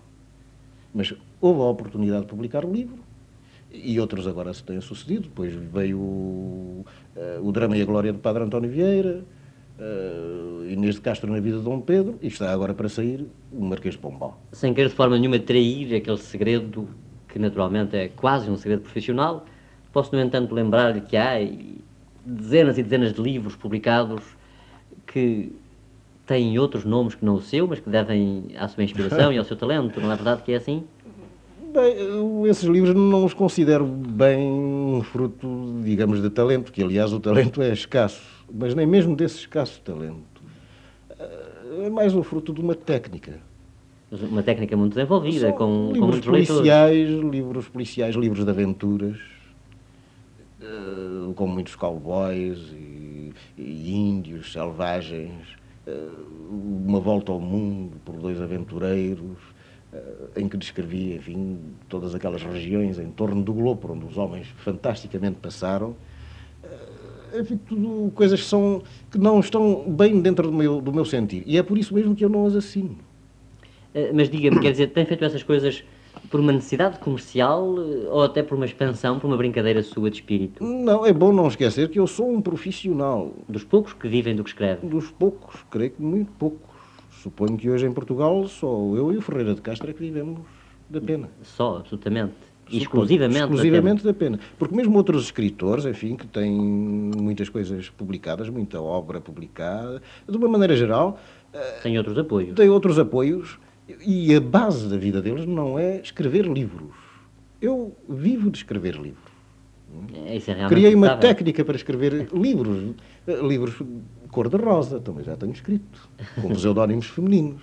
Ah, sim, livros de também? também. livros de aventuras, eh, livros policiais, e até chego, por vezes, a entusiasmar-me com os temas. Ah, É natural. Evidentemente, como profissional, porque eu prezo-me de querer ser um bom profissional, faço todo o possível por, mesmo nas obras que não assino, escrever o melhor que posso. Com dignidade, bom, com certeza. dignidade. É, é realmente curiosa essa, essa faceta de escrever livros com pseudónimo feminino. Não sabia nada. Até. Sabia das coisas policiais. Eu fui, por exemplo, isto posso revelar, porque é engraçado, ou até uma anedota curiosa, a colaboradora do, de um jornal de modas, a Voga, que houve aqui há uns 20 Uhum. anos, 20 e tal, e assinava Graziella. e tinha uns continhos, um, umas cronicazinhas leves e tal, num tom feminino. Morava eu nesse tempo na parede e muitas vezes ia no comboio. Com pessoas tinham comprado essa revista e tal, senhoras que iam a ler a Graziella sem Encantadas. saberem que a Graziella era eu, que estava ali ao pé Deve ser realmente uma delícia. E, e Seria demonstra- um desapontamento para ela. Não, mas a delícia para si de poder estar a gozar eh, to- todo o efeito de uma literatura em que há um desdobramento de estilo, afinal. Sim, é engraçado, mas no fundo é um pouco triste. Sim, é realmente porque tem de escrever essas coisas para depois ter tempo e possibilidade de escrever aquelas outras que mais lhe agradam. É capaz de dar-se com pessoas de que não gosta? Dou. Eu sou uma pessoa que gosto de conviver e, e dotado de uma enorme paciência, até mesmo para aturar pessoas de quem não gosto muito.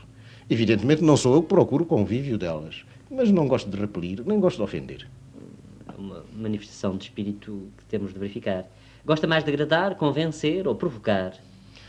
Gosto principalmente de convencer, mas convencer agradando, não convencer Friamente. friamente, não não convencer deprimindo. Um convencimento simpático. Eh, Como leitor, qual foi o livro que até hoje mais o impressionou? Bem, um só é difícil, mas posso citar alguns. O Crime e Castigo, Dostoiévski, Guerra e Paz, de Tolstói, A Montanha Mágica, de Tomás Mann. E tem aí realmente já três monumentos da literatura mundial. Quase todas as peças de Shakespeare. Interessa-se por teatro? Muito. Gostava de escrever para o teatro? Bem, eu já escrevi também anonimamente. Ah, sim? Também assim? Sim. Anonimamente. Eh, Nós estamos a fazer um bocadinho de teatro radiofónico com os seus escritos para as reportagens radiofónicas da história. Sim, eu teria mesmo até um grande interesse, e está no meu plano, escrever uma ou duas peças de caráter histórico. Mas gostava de escrevê-las num tom um pouco diferente do que se tem Feito feito, até até aqui. aqui. Dar-lhes é- mais naturalidade, mais humanidade. E a nossa história tem assunto tão vasto para fazer Ah, teatro, não é história- verdade? A nossa história está ainda muito pouco por explorar, apesar de já se ter feito bom teatro histórico em tempos. Sim, não há dúvida nenhuma. Tem alguma época da história em que se fixa especialmente a sua atenção? Há uma época, talvez porque. pelo contraste é? Eh, do espírito dessa época com o meu próprio espírito, que me encanta. É a época medieval. Ah, sim? Prende-o tenho até um, um romance que para mim considero o- a coisa melhor que tenho escrito até hoje, que é o Cavaleiro, o Monge e o Outro, eh, que já é dentro da- do ambiente medieval. Tenho um outro já praticamente acabado, ainda sobre coisas medieval. medievais. E tenciono, se não morrer tão cedo, escrever mais um ou dois romances, publicar mais um ou dois romances de caráter medieval. Eh, E é sempre engraçado penetrarmos longamente no tempo que nos antecedeu. Mas quais são as personagens da história que mais o entusiasmam? Eu, de uma maneira geral, tenho uma grande, uma grande curiosidade por todas as personagens da história, até mesmo as antipáticas. Porque também fizeram a história. Toda, todos nós andamos a fazer a história. Alguns passamos despercebidos. Mesmo os que passam despercebidos, todos nós fazemos a história. Todos nós vamos construindo o ambiente onde se geram os acontecimentos. Acontecimentos que produzem os grandes e os pequenos homens. Acredita, portanto, no valor da multidão? Eh, Acredito no valor da multidão e acredito no valor individual. Porque há uma interdependência. O homem depende da multidão, mas a multidão também depende muito do homem. Com certeza, quer dizer, a multidão de valor tem de ser constituída pelos homens de valor. Pelos homens de valor. Eh, pensa muito no seu próprio passado. Às vezes entretém-se a contemplar o caminho percorrido. Sim, penso muito. E, de uma maneira geral, não com grande alegria. Porque vejo que os anos vão correndo e os grandes sonhos que Acalentada. nós desejaríamos realizar vão se tornando cada vez men menos possíveis. Mas há, por exemplo, algum sonho de criança que ainda não tenha realizado? Os meus sonhos de criança eram muito simples. Bem, há um que ainda não realizei, mas que espero vir a realizar, que é o de viajar. Não teve ainda a oportunidade de viajar? Desde que vim para Portugal, nunca mais saí de Portugal. Em todo caso, conheço o país de les a les. Com certeza. Conheço bem. Mas nunca passei a fronteira. Então temos de verificar desde já um grande poder de fantasia para poder escrever tudo aquilo que tem escrito sem ter viajado. Tudo fantástico. Parece-lhe então que se viajasse, eh, as suas possibilidades de escritor aumentariam consideravelmente? Bem, eu precisaria de ter contacto com outros meios. É indispensável, eu tenho. Absolutamente. O mundo torna-se cada vez mais pequeno, que nós temos que andar a cada passo a cumprimentar o irmão do outro país, não é assim? Pois, Qual é a idade na vida que considera essencial? eu creio que a melhor idade na vida, ou os melhores anos da vida, para um homem é entre os 40 e os 50 anos. É a idade essencial. A idade essencial. Eh, Sente-se frequentemente angustiado? Muitas vezes. Eh, Pode explicar essa, eh, essa angústia? Á- Às vezes hum, é difícil explicar porque provém de, de um grupo de coisas ou de uma coisa aparentemente Inexplicável? inexplicável. Quais são as faltas que encara com mais indulgência? Bem, as de amor, evidentemente. São realmente as mais desculpáveis. E quais são as virtudes ou as qualidades que mais aprecia? Aprecio muito a lealdade, a sinceridade, a ternura. São aquelas que Vivemos numa época com uma falta enorme de ternura. Todos são duros uns para os outros. São realmente as virtudes que poderiam tornar a vida muito mais agradável. Eh, desculpe o paradoxo da pergunta, mas há qualidades com as quais nós não simpatizamos e até embirramos. Eh, se Há alguma dessas na humanidade que possa, possa agora sublinhar? Compreendeu a minha ideia? Compreendo perfeitamente. Determinadas pessoas têm umas qualidades que são de facto qualidades, mas com as quais nós embirramos. Nós talvez não embirremos com as qualidades, embirremos com a maneira como essas pessoas manifestam essas qualidades. É exatamente uma maneira de responder. Gosta de correr o risco ou, ou aprecia a vida com uma certa precisão, uma certa previsão, sem correr grandes riscos? Gosto de correr o risco e já o tenho corrido muitas vezes na minha vida. E com serenidade, sem precipitação. Gosta da multidão? Há bocadinho falámos da multidão, mas agora gosta de fazer parte da multidão ou não se sente bem dentro dela? Eu sou das poucas pessoas, talvez, que raríssimas vezes na vida se deixaram empolgar pelo sentimento da multidão, mesmo quando estou integrado nela. Quer dizer, consegue Sem raciocinar e estar um pouco isolado. É capaz de, portanto, de seguir, eh, seguir na rua, aliado do bater do tambor que faz marchar eh, a passo certo? Às vezes nem ouço. Eh, Parece-lhe que modificou muito o seu caráter desde os seus 18 anos até agora? Não modifiquei, eu sou o mesmo. Talvez o tenha desenvolvido, aperfeiçoado em certos pontos e, quem sabe, talvez tenha perdido qualidades noutros. Pensa muitas vezes na morte. Algumas vezes e com muita serenidade. Eh, Em todo caso, eh, considera a morte um mistério ou um fim natural? Um fim natural. Eh, Com que idade publicou o seu primeiro livro? Parece-me que já me disse. 17 anos, não? Deza- Bem, isso, os primeiros artigos. O primeiro livro, propriamente dito, teria uns 24, 25 anos. Mas antes disto tinha publicado folhetos, novelas em folhetos, nessas Há uma coisa novelas que, eu, em curtas. todo caso, tira um bocadinho o efeito à pergunta que gostava de lhe fazer. Qual foi a sua emoção ao ver o primeiro livro publicado? Mas como isso já estava tão diluído através de tantos artigos, talvez não houvesse uma emoção Em especial. todo caso, senti um- uma emoção Um de alegria. Alegria, até um pouco de estranheza. E qual foi o facto em que participou que tenha deixado maior satisfação de consciência?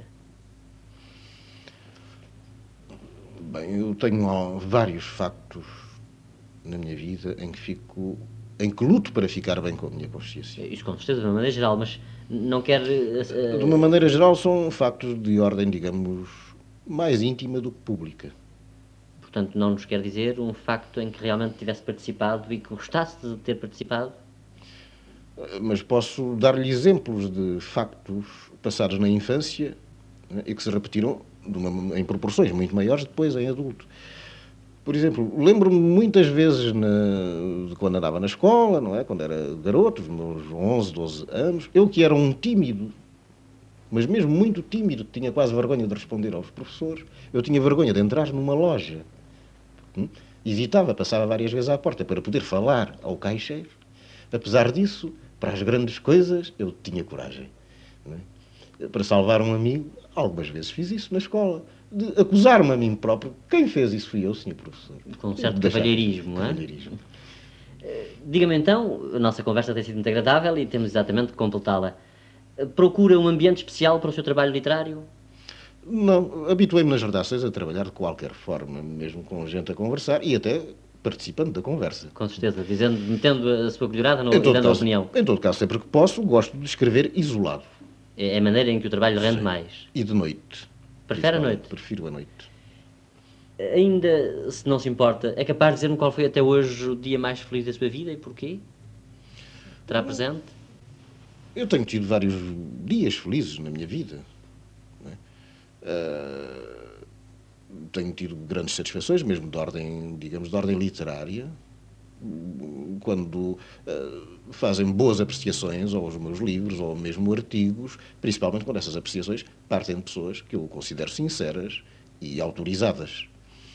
Isso são sempre momentos felizes. Bom, grandes dias na minha vida, talvez o nascimento dos meus filhos. Sim, é a sua Isso é própria sempre continuação. um dia de alvoroço. Pode Eu creio que é mesmo difícil de haver dia mais feliz na vida de um homem do que saber que tem mais um filho. E realmente, o meu amigo pode considerar-se o que se chama um homem completo. Tem vários livros publicados, vários, dois filhos, é? Três. Três filhos, alguma árvore plantada também. Sim, até é curioso que há... esse primeiro livro que eu escrevi foi com um prefácio meu. Sim. E, e era precisamente isso que versava, era esse assunto. O tal ditado árabe, é? que um homem não, é? não se deve retirar da vida sem ter pelo menos plantado uma árvore, é? gerado um filho e escrito um livro. E eu dizia, os filhos já eu tinha nesse tempo. Plantado a árvore também já tinha plantado. Faltava só escrever o filho. Escrever o livro. Ou escrever o livro. E achava que escrever o livro, bem, era muito mais difícil do que plantar a árvore. Ou, ou, ou a descendência. Eh, Vamos exatamente terminar, mas gostava ainda que me dissesse se tem alguma ambição, algum desejo muito grande para realizar. Bem, eu tenho um plano de obra que naturalmente precisaria de viver mais 50 anos para a realizar. Mas gostaria, eh, enfim, de algumas dessas obras podê-las publicar, alguns desses livros.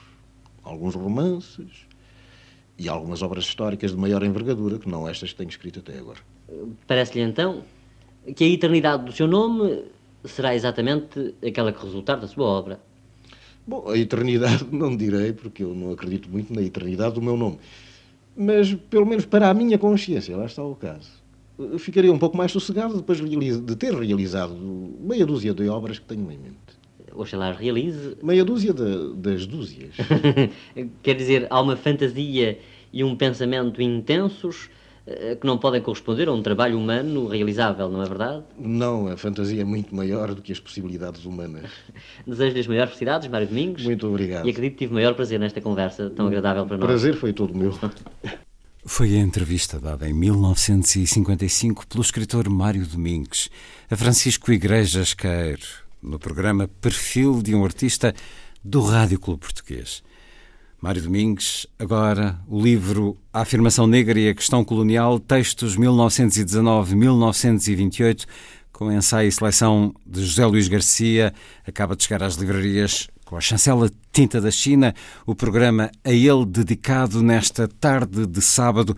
E na versão que ficará já a seguir disponível na RTP Play, basta pesquisar a Força das Coisas Antena 2, poderá escutar mais duas marcas de Mário Domingues na Rádio Portuguesa, uma das muitas reportagens radiofónicas da história que escreveu também para os companheiros da Alegria de Igrejas Caeiro. Escolhi uma emitida em 1954, O Negro Henrique Dias, Herói Nacional Brasileiro. São reportagens dramatizadas de momentos históricos ou com personagens da história portuguesa. Poderá também ouvir na versão em podcast, na versão que pode ouvir em streaming, da Força das Coisas, o primeiro episódio do folhetim Com Amor Não Se Brinca. Autoria de Mário Domingues, também para os companheiros da Alegria. Mas fiquemos com uma das reportagens radiofónicas da história. Foram muitas, alguns títulos, alguns temas. Filipa de Vilhena arma seus filhos cavaleiros. O Padre António Vieira e os seus índios do Brasil. O preço de Ceuta. Um aventureiro na corte de Dom Afonso VI. Afonso de Albuquerque, o embaixador do chá da Pérsia. A morte de Inês de Castro. A morte de o Condandeiro. Salvador Correia de Sá reconquista Angola aos holandeses. Mas eh, proponho-lhe ouvir o negro Henrique Dias, herói nacional brasileiro. Programa Companheiros da Alegria, a rubrica Reportagem Radiofónica da História, autoria de Mário Domingues.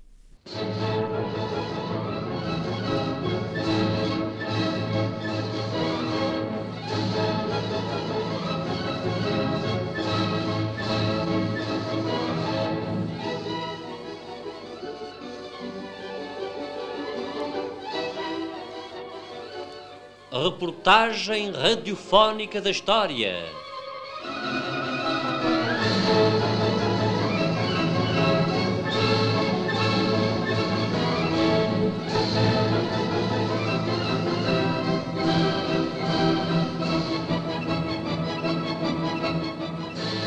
Texto de Mário Domingues. Produção e realização de Igrejas Caeiro.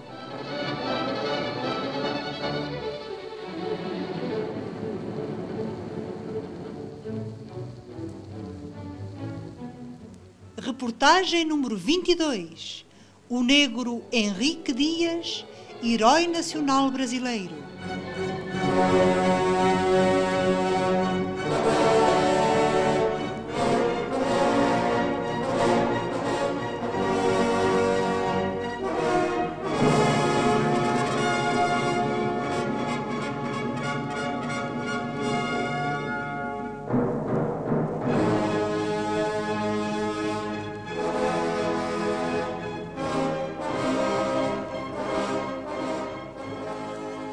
Escritores que se ocupam da história de Portugal esquecem geralmente acontecimentos da história do Brasil que, por se terem produzido antes da independência daquele país, bem poderiam considerar-se património comum das duas nações irmãs.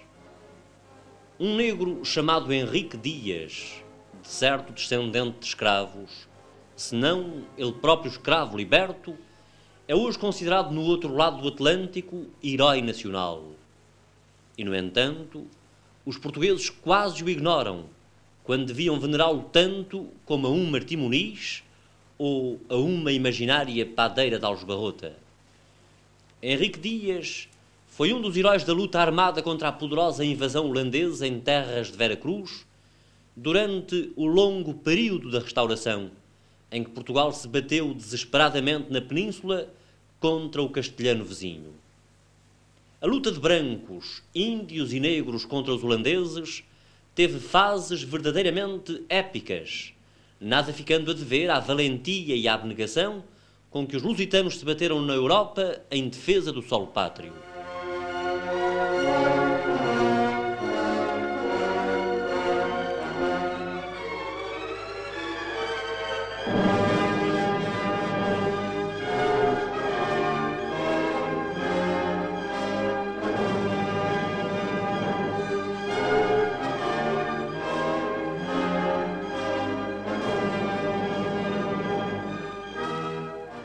Foram inumeráveis os embates sangrentos, as emboscadas na selva, os massacres em massa, as investidas contra as fortalezas onde o invasor se entrincheirava, que caracterizaram essa longa guerra entre os holandeses e portugueses no nordeste do Brasil.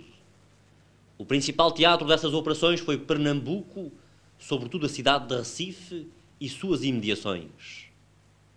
Uma batalha, porém, ficou memorável e pode considerar-se a aljubarrota do Brasil.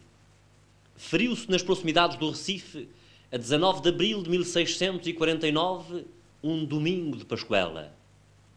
Os holandeses tinham recebido poderosos reforços da Europa, conduzidos por seus cabos de guerra mais experientes, sob o comando do famoso Sigismund van Schop. Puseram em movimento um exército bem armado e municiado, com homens frescos, que contava 7.500 infantes, 500 marinheiros, 300 índios e tapuias, seguidos por inúmeras peças de artilharia e muitas munições que uma multidão de escravos carregava. A esta massa esmagadora opunham-se apenas 1.200 homens, brancos, índios e negros. Era uma desproporcionada luta de um contra oito.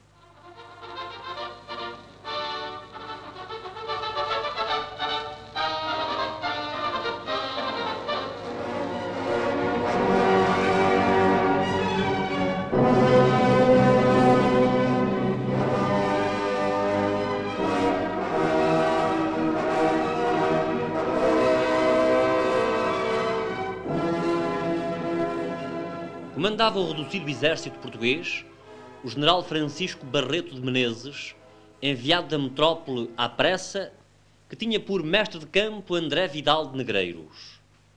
Mas o segredo das vitórias nacionais registadas até esse momento residia nas pequenas mas indomáveis hostes comandadas por três homens de raças muito diferentes, porém unidos como uma só raça no amor ao seu Brasil. João Fernandes Vieira, um madeirense, Dom António Camarão, um índio, e Henrique Dias, um preto. Cada um destes três homens tinha a sua gente, veterana em guerrilhas. O madeirense, um pequeno exército de brancos, muitos deles nascidos no Maranhão. O índio, os seus peles vermelhas. O negro, os seus pretos e mulatos. E todos muito mal armados. O encontro entre as duas hostes adversas era encarado com otimismo pelos holandeses e o general Francisco Barreto de Menezes não se sentia muito seguro do que iria acontecer.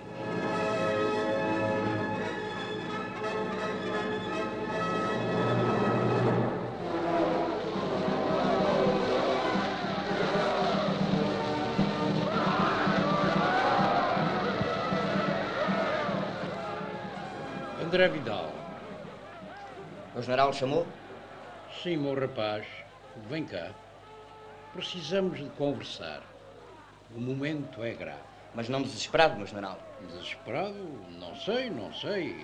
Já pensaste na desproporção das nossas forças perante as do inimigo? Sim, meu general. Cada um de nós tem que dar cabo de sete para ficarmos em luta de um para um. Oh, desproporção enorme. E o nosso armamento é muito inferior ao deles, como sabes. E a nossa coragem é muito superior à deles, como sabe. Sim, creio que posso contar com gente de Fernandes Vieira. São brancos rijos, com clara consciência da sua missão, que não sabem voltar a cara ao perigo. E o meu general não conta com os índios? E os pretos? Essa gente não nos abandonará quando vir o caso mal parado? O meu general chegou há pouco tempo da Europa e ainda não os conhece bem. Já os vi combater algumas vezes em escaramuças. Mas agora trata-se de uma batalha campal. O senhor não os acompanha há anos como eu. Tenho-os visto nas situações mais difíceis. Preferem morrer a fugir do que não gostam é de se deixar aprisionar. Dizem eles, antes mortos do que prisioneiros. Tanto Camarão, o chefe índio, como Henrique Dias, o negro, formam uma unidade tão firme com os homens da sua raça como se fossem um só homem. Dizem que esse Henrique Dias chega a ser temerário. O meu general nunca esteve perto dele em combate. Nunca? Pois talvez tenha a oportunidade de vê-lo hoje. Vê lá o que, o que era esse negro que aí vem. Ah, é, é um estafeta de Henrique Dias. Anda cá, rapaz. O que é que tu queres? Senhor, patrão anda a perguntar se vamos ou não vamos ao lindês. Quem é o teu patrão? Ué, senhor não sabe, não? Meu patrão é Henrique Dias. Ele diz que o lindês está tomando posição para pegar na gente. Ir já em cima deles. Espera aí, rapaz. Já levas os recados ao teu patrão. Sim, patrão, eu espero. Como vemos, general, Henrique Dias está impaciente por entrar em luta. Sim, tem razão. Os holandeses já formaram um quadrado. Em vez de nos atacarem, esperam que, nos ata que os ataquemos. Em vez de virem sobre nós com a sua força esmagadora, obrigando-nos à defesa em quadrado, são eles que formam um quadrado e nos colocam neste dilema: ou atacá-los ou retirar. E podíamos retirar sem que nos molestassem. Retirar?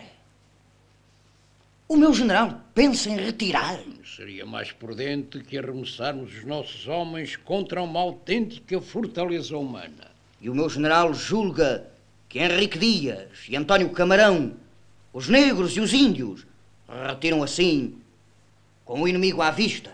Se recebessem ordem de retirar. Se recebessem ordem de retirar, avançavam, tenho a certeza. Bem, nesse caso, avancemos. A sorte está lançada.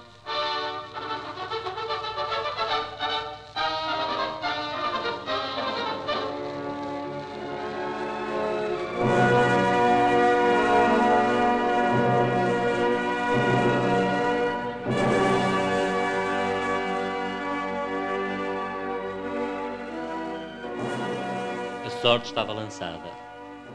Francisco Barreto de Menezes dispôs assim as suas reduzidas tropas. Mandou o mestre de campo André Vidal de Negreiros, que tinha a vanguarda, atacar os- os flancos do inimigo pelos outros três mestres de campo, Fernandes Vieira, o madeirense, Dom António Camarão, o índio, e Henrique Dias, o negro. A batalha travou-se com ferocidade. A tropa negra foi a mais massacrada e Henrique Dias, aguentando-se no seu setor com prodígios de audácia, foi ferido na mão esquerda.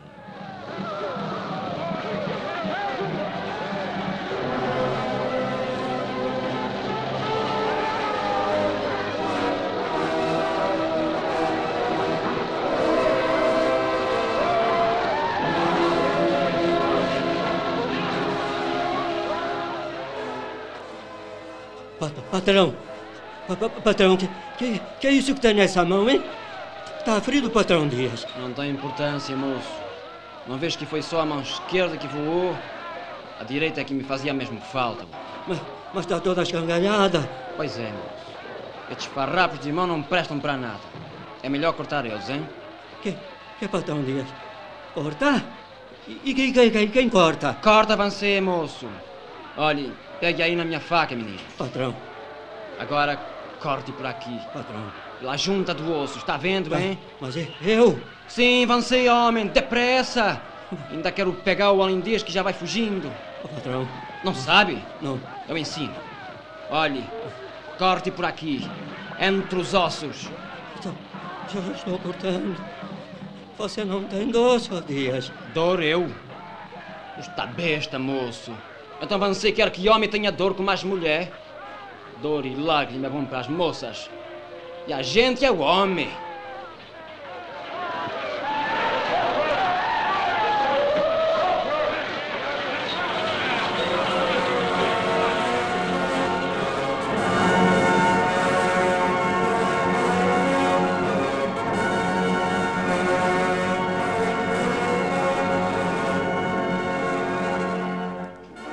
Acabando de amputar a mão que um tiro de mosquete esfacelara, Henrique Dias continuou até ao fim naquela batalha memorável que durou quatro horas. Os holandeses bateram em retirada para uma iminência próxima. Tal como Nuno Álvares em Alves Barrota, Barreto de Menezes não consentiu que perseguissem o inimigo, pois eram escassas e mal armadas as forças portuguesas. Recolheram-se no campo de batalha 33 bandeiras holandesas aprisionaram-se um coronel, 18 capitães, 9 tenentes e 16 alferes. Contaram-se mais de mil mortos, entre os quais três coronéis. E o invasor levou consigo na retirada 523 feridos seus, incluindo neste número muitos oficiais e o próprio comandante em chefe, o famoso Sigismundo van Scope.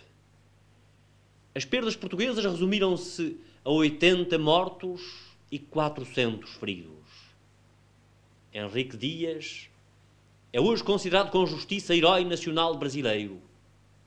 Pena é que os portugueses que tanto lhe devem o tenham esquecido tão facilmente.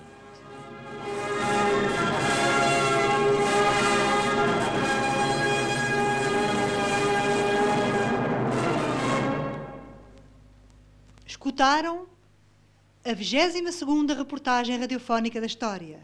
O negro Henrique Dias, herói nacional brasileiro, com a seguinte interpretação. Narrador, Igrejas Caeiro. Barreto de Menezes, Ernesto Rodrigues. André Vidal, Rui Furtado. Estafeta Indígena, Henrique Pereira. Henrique Dias, Mariano Calado.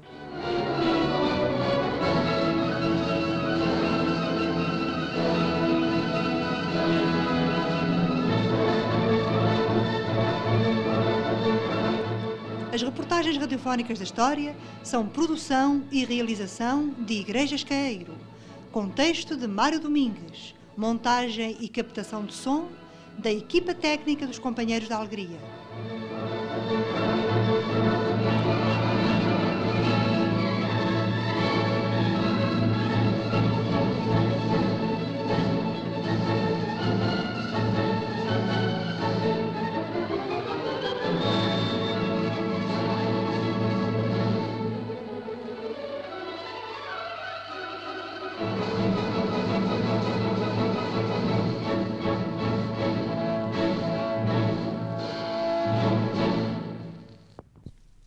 E depois desta reportagem radiofónica da história, escutemos outra marca de Mário Domingues na rádio portuguesa, o folhetim radiofónico Com o Amor Não Se Brinca. O primeiro episódio, emitido a 17 de fevereiro de 1956.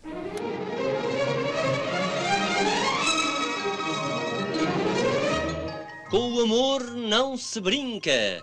Um folhetim de Mário Domingues, escrito especialmente para este programa.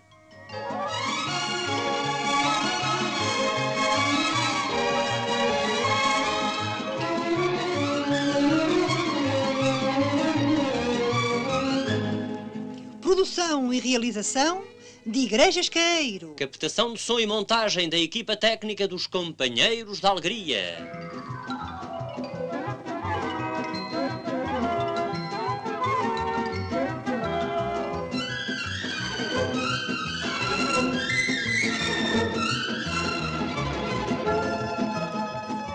Preparem-se para escutar o primeiro episódio do folhetim Com o amor não se brinca.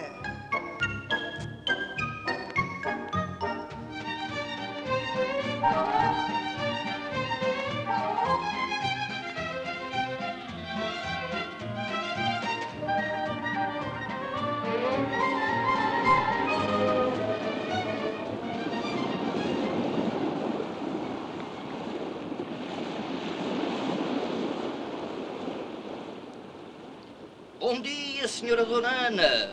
Passou bem? Bom dia, Sr. Cardoso, como está? A Dona Laura e a Tininha de saúde, não? Ah, boas, felizmente. E o doutor Vieira? Ai, meu filho, esse está sempre bom, graças a Deus. Anda por aí a cismar naquelas coisas complicadas dos romances. Agora quase que não pensa noutra coisa. A senhora Dona Ana é que não gosta de ler romances. Prefere estar sempre a fazer tricô. E isto é muito mais útil. Não acredito naquelas pataquadas romanescas. Tudo mentira. Basta-me ter um filho romancista para perder a vontade de ler romances. tudo, tudo fruto de cabeças terlocadas. O seu filho faz aquilo por passatempo. Eu sei que ele é um professor de primeira qualidade. São os próprios alunos do liceu que o dizem. Ah, lá, isso é verdade, Sr. Cardoso. Já ouvi dizer a pessoas de grande competência que o meu filho é dos melhores professores de história que aí estão. Não sou eu que o afirmo. Sim, senhora, é, é o que dizem os entendidos. A senhora Dona Ana dá-me licença que eu me sente debaixo do seu toldo. Ora, é essa, Sr. Cardoso. Tem aí um banquinho. Ai, muito obrigado. Eu prefiro sentar-me na areia para encolher esta barriga. Ah, ai, são, são os 60, senhora Dona Ana. Os 60 a, a pesarem-me no ventre. Ah, Exatamente a minha idade. Não tenho vergonha de o confessar. Não sou como muitas que tiram aos 12 e aos 15 anos de uma só vez. Ah, pois a senhora podia dizer à vontade que tinha 48, o máximo 50, que ninguém duvidaria. Oh, Sr. Cardoso, não exagere. É tão amável. Muito obrigada. Pois já cá cantam 60. Mas, de facto, não me trocava por muitas de 40. E que idade tem a sua senhora? A Laura, a Laura, não sei bem. Não estou agora bem certo. Creio que fez ou vai fazer 45. Oh, acredito, acredito. Bem se vê que ainda está muito nova. Ah, sim. Não é por me pertencer, mas a minha Laura hum, é artigo fino, de primeira qualidade. Toda a gente se admira dela não ter nenhuma ruga, nem um cabelo branco. Isso é verdade, Sr. Cardoso. E não se pode dizer que seja à custa do cabeleireiro ou do Instituto de Beleza. Isso não. E muito bem proporcionada. Apesar de forte, não tenho ventre exagerado. Olhe como eu, por exemplo. É, é mesmo um ventre de rapariga nova. É muito elegante. Ninguém dirá que a Dona Laura usa espartilho e dá massagens. Hum. Ninguém dirá. O Sr. Cardoso hoje madrugou. Oh, nem por isso, minha senhora. São quase 10 horas. Bom, eu levanto-me sempre muito cedo. Foi hábito que me ficou do tempo em que trabalhava no armazém, a vigiar os moços carregadores, é claro. Às 6 horas da manhã já não consigo pregar olho. Em compensação, à noite estou a cair de sono. Até me aborrece ir ao teatro porque me dá logo o sono. E também dorme no cinema. Olhe, conforme a fita, senhora Dona Ana. Mas já tenho feito belos sonos. Hoje de manhã é que eu estou fresco nem uma alface. Lá em casa não me podem levar à paciência que eu me levanto cedo. Minha mulher mata-me o bicho do ouvido e a Clementina diz que bastam só os meus passos para acordar. Então a Tininha tem assim o sono tão leve. Qual história? Eu, eu é que tenho o passo pesado. Olha, quando ela andava no Filipe de Vilhena, era eu quem a acordava.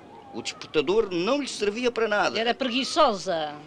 Olha, a minha Clementina tem um coração de ouro. Coisa fina. Isso é verdade. Mas também é, é muito amiga do descanso. É outra verdade. E a minha Laura não lhe fica atrás. Não devem aparecer por aí senão lá para as 11 ou meio-dia. Para mais ontem foram jogar a canasta para a casa dos Vasconcelos e, e vieram a que hora? E a Maria Eugénia também foi. A Janinha, jogar a canasta. É lá a menina para isso.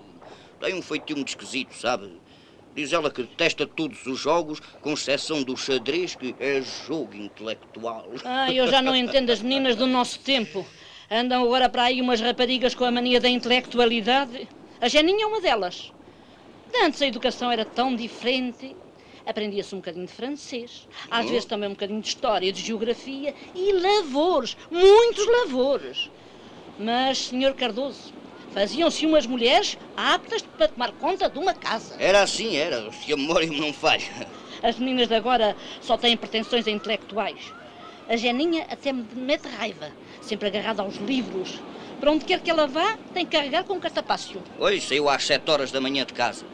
Disse que ia fazer o seu footing, lá como diabo lhe chamam. Enfim, olha, ia dar um passeio a pé, desde aqui do Estoril até à boca do inferno e volta. Uma estafa boa para o homem. E, e lá levava o romance inglês debaixo do braço. Se calhar, nem o português entende. Ah, não, isso não é bem assim, senhora dona. A verdade manda Deus que se diga. A Janinha é, é muito educada, hum, coisa fina. Olha que ela tem esse curso, parece que o superior de comércio, ou não sei quê. E é chefe de secção de correspondência de uma grande firma inglesa. Até já esteve um ano a praticar na sede, em Londres. Considera uma pequena de primeira qualidade. Se é assim, um artigo de primeira qualidade, nem sei como o Sr. Cardoso não emprega nos escritórios dos seus grandes armazéns de mercearia. A minha casa, apesar de ser de primeira ordem, não podia dar-lhe o ordenado que ela ganha. Parece que ganha uns quatro contos ou mais. Quando se viu uma mulher ganhar quatro contos, parece incrível. E andou o meu filho a queimar as pestanas na Faculdade de Letras. Bom, mas a Geninha merece. Estudou muito e ainda estuda. Olhe, pena tenho eu que a minha Clementina tivesse esbarrado no quarto ano do liceu e embirrasse em não querer estudar mais. Um bom emprego vale mais do que uma boa fortuna. É mesmo de qualidade superior. Porque a fortuna gasta-se e a competência fica. Ora, ora, ora, Sr. Cardoso, isto estará bem para os homens, mas as mulheres não precisam de ser sabichonas. Perdem a graça toda. A sua tininha, por exemplo, do que precisa é de um bom casamento. Um marido sério, ponderado e não desses garotos que andam para aí. Olha, parecem pelintras, senhora Dorana. Só pelintras. Podem não ser muito ricos, mas rapazes honestos, trabalhadores, decentes. E como o Sr. Cardoso, graças a Deus, tem bastante de seu. Sim, mas, mas eu não andei toda a vida a trabalhar e a economizar para vir um género de qualidade inferior espatifar tudo, não acha? Cá, na minha opinião, assim, um rapaz como o meu filho, por exemplo. Ai! Ai! Ai, meu Deus! Ai, a minha pobre testa! Com um ringue na Ai, testa, mas parece impossível. Ai, Jesus. Já se não pode estar sossegado na praia do Estoril. Então, minha senhora, não, não, não desanime. Não, não foi grave, pois não. Ai, ai, por, por um pouco. Então. Não, não me apanhava os olhos. Ai, que dor! Isto devia ser proibido numa praia de primeira Ai, qualidade. Jesus. Quem seria o bruto? Fui eu. Ai. Desculpe, senhora Dona Ana. Mil perdões. Não foi por querer. Magoei-a muito. Ai, eu, eu logo vi que havia de ser o Julinho. Está a passar-me um pouco mais. Mas que dor que me fez. O ringue escapou-se-me da mão. Estou um bocado estreinado, sabe? Até vi as estrelas. o caso não era para menos. Como está, senhor Cardoso? Desculpe não lhe ter falado logo. Bem, obrigado. E o Julinho? Ai, Vino? sempre fixe. Ainda não a cumprimentei, senhora Dona Ana. Como passa? Olha, neste momento, muito mal, como está vendo. E por sua causa, Julinho. Isto não se faz. Olha, prometo não repetir. Foi um pequeno acidente. Oh, senhor Cardoso, a Tininha não veio hoje à praia? Fez uma falta danada à nossa equipa. Oi, a tirinha deitou-se muito tarde. Olha, lá veio ela. Já lhe ouviu a subiu. Julinho, tens estado a penar à minha espera. Faltaste à chamada, Tininha. Lá, o que é que tu queres? Estive a jogar a canasta até às três da madrugada. Perdi o dinheirame todo, sabes? Porquê é que tu não apareceste? Oh, filha, bem sabes que não gramas Vasconcelos nem com molho de tomate. Fica mais velha, é muito gira. Gira, com aquela cara de cavalo. Pois sim, mas tem cada piada. Não a grampa. E além disso, podia ser minha avó. Ai, tem 35 anos e anda há dois anos a dizer a toda a gente que tem 29. Ao menos fala a gente e guarda o seu dinheiro, Tininha. Ai, dona Ana, desculpe. Foi este tipo que se me atravessou no caminho. Como passou? Ai, muito mal, Tininha, muito mal. Sabe, o Julinho atirou-me com um ringue à testa. Até já tenho um galo. Ai, coitadinha, que pena, que penacho. Oh, Julinho, és um malvado. A senhora Dona Ana é uma joia, já me perdoou. Vem daí, Tininha, quer dizer-te uma laracha em particular. A Dona Ana e o senhor Cardoso dão-nos licença, não é verdade? Ah, Quanto mais longe de mim, melhor, Julinho. Tininha, então a tua mãe nunca mais A aparece. mamãe ficou a acabar de se arranjar. Até já. Oh, Julinho, nem me deste tempo de ir vestir o fato de banho. Eu não te demoro nada, é só duas larachas. Se calhar desta vez é que te vais declarar. Dá cá um cigarro para tomar coragem, pá. Não tens camel? Não só tenho tabaco nacional. Não, também serve. Quando se está com apetite, marcha tudo. Ouve lá, Tininha, eu sei que és uma amiga fixe, uma companheirona. Vou falar-te com toda a franqueza. Podes falar à vontade, bem sabes que te gramo aos potes.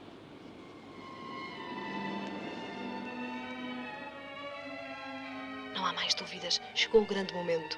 O gajo percebeu que eu andava a tirar-me à valentona e vai declarar-se agora. Que bom! Parece que eu tenho preso pelo beicinho. Ai, as Vasconcelos, quando souberem que eu namoro o Júlio de Castro, vão dar pulos de corça. O Julinho, um moço tão joia. E filho de um tipo que tem milho às carradas.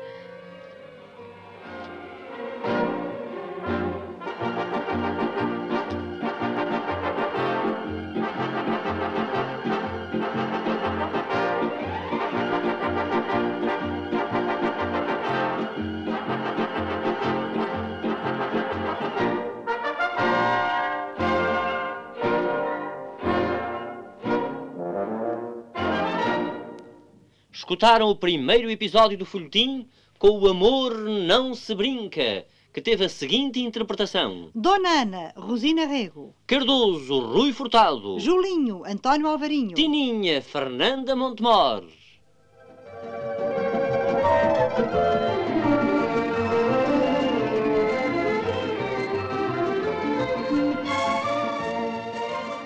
Com o Amor Não Se Brinca é um folhetim de Mário Domingos, escrito especialmente para este programa. Numa produção e realização de Igrejas Caeiro.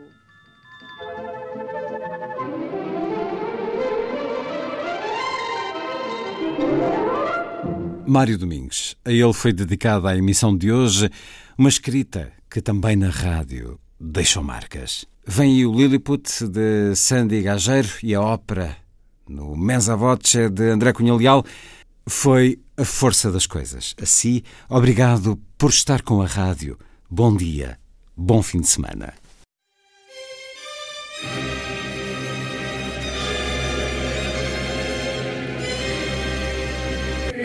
A força das coisas.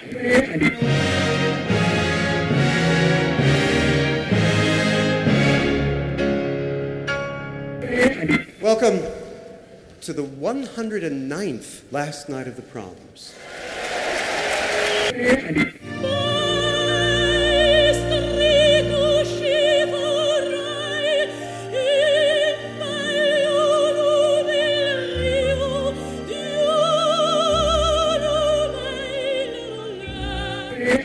Com certeza. Bach, Mahler, Shostakovich.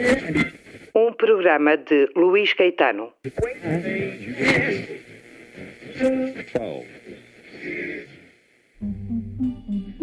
Diz Lilliput.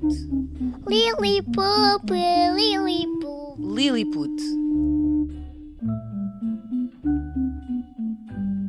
O histórico e conhecido texto de George Orwell, A Quinta dos Animais, só por estes dias ao palco do Teatro Luca em Lisboa para os mais novos. Um trabalho de adaptação de Inês Fonseca Santos e uma encenação de Tonanquito que explica a Lilliput que há muito desejava encenar este trabalho para os jovens. No fundo era contar a ascensão, eh, contar a história da ascensão da, daquele porco, depois da grande revolta em que de repente todos os animais são iguais, começámos a assistir à ascensão de, daquele porco Napoleão até se tornar um ditador e voltar eh, ao, ao mesmo ponto em que os animais estavam quando eram dominados pelos humanos. Bola de Neve e Napoleão. Foram eles que organizaram os ensinamentos da teoria de Major, à qual chamaram de animalismo. Uh, não sabíamos se ia ser um monólogo, se ia, se ia entrar mais pessoas, pronto, porque há muitos personagens, e, mas acabámos por achar que seria melhor uma, ser só uma pessoa a contar toda, toda esta, esta, esta história, saltitando do narrador para, para as personagens e, e, no fundo, ser só uma, uma história contada, uma fábula que se vai contar. Acompanhar esta peça é possível ver a exposição Urros, Balidos e Rugidos, o protesto gráfico onomatopeico dos animais, de Carolina Celas e Gabinete Paratextual, com curadoria de Senhora Presidenta. Uma exposição com ilustração para pensar, tal como o texto de George Orwell, A Quinta dos Animais. É possível visitar por estes dias no Teatro Luca, em Lisboa.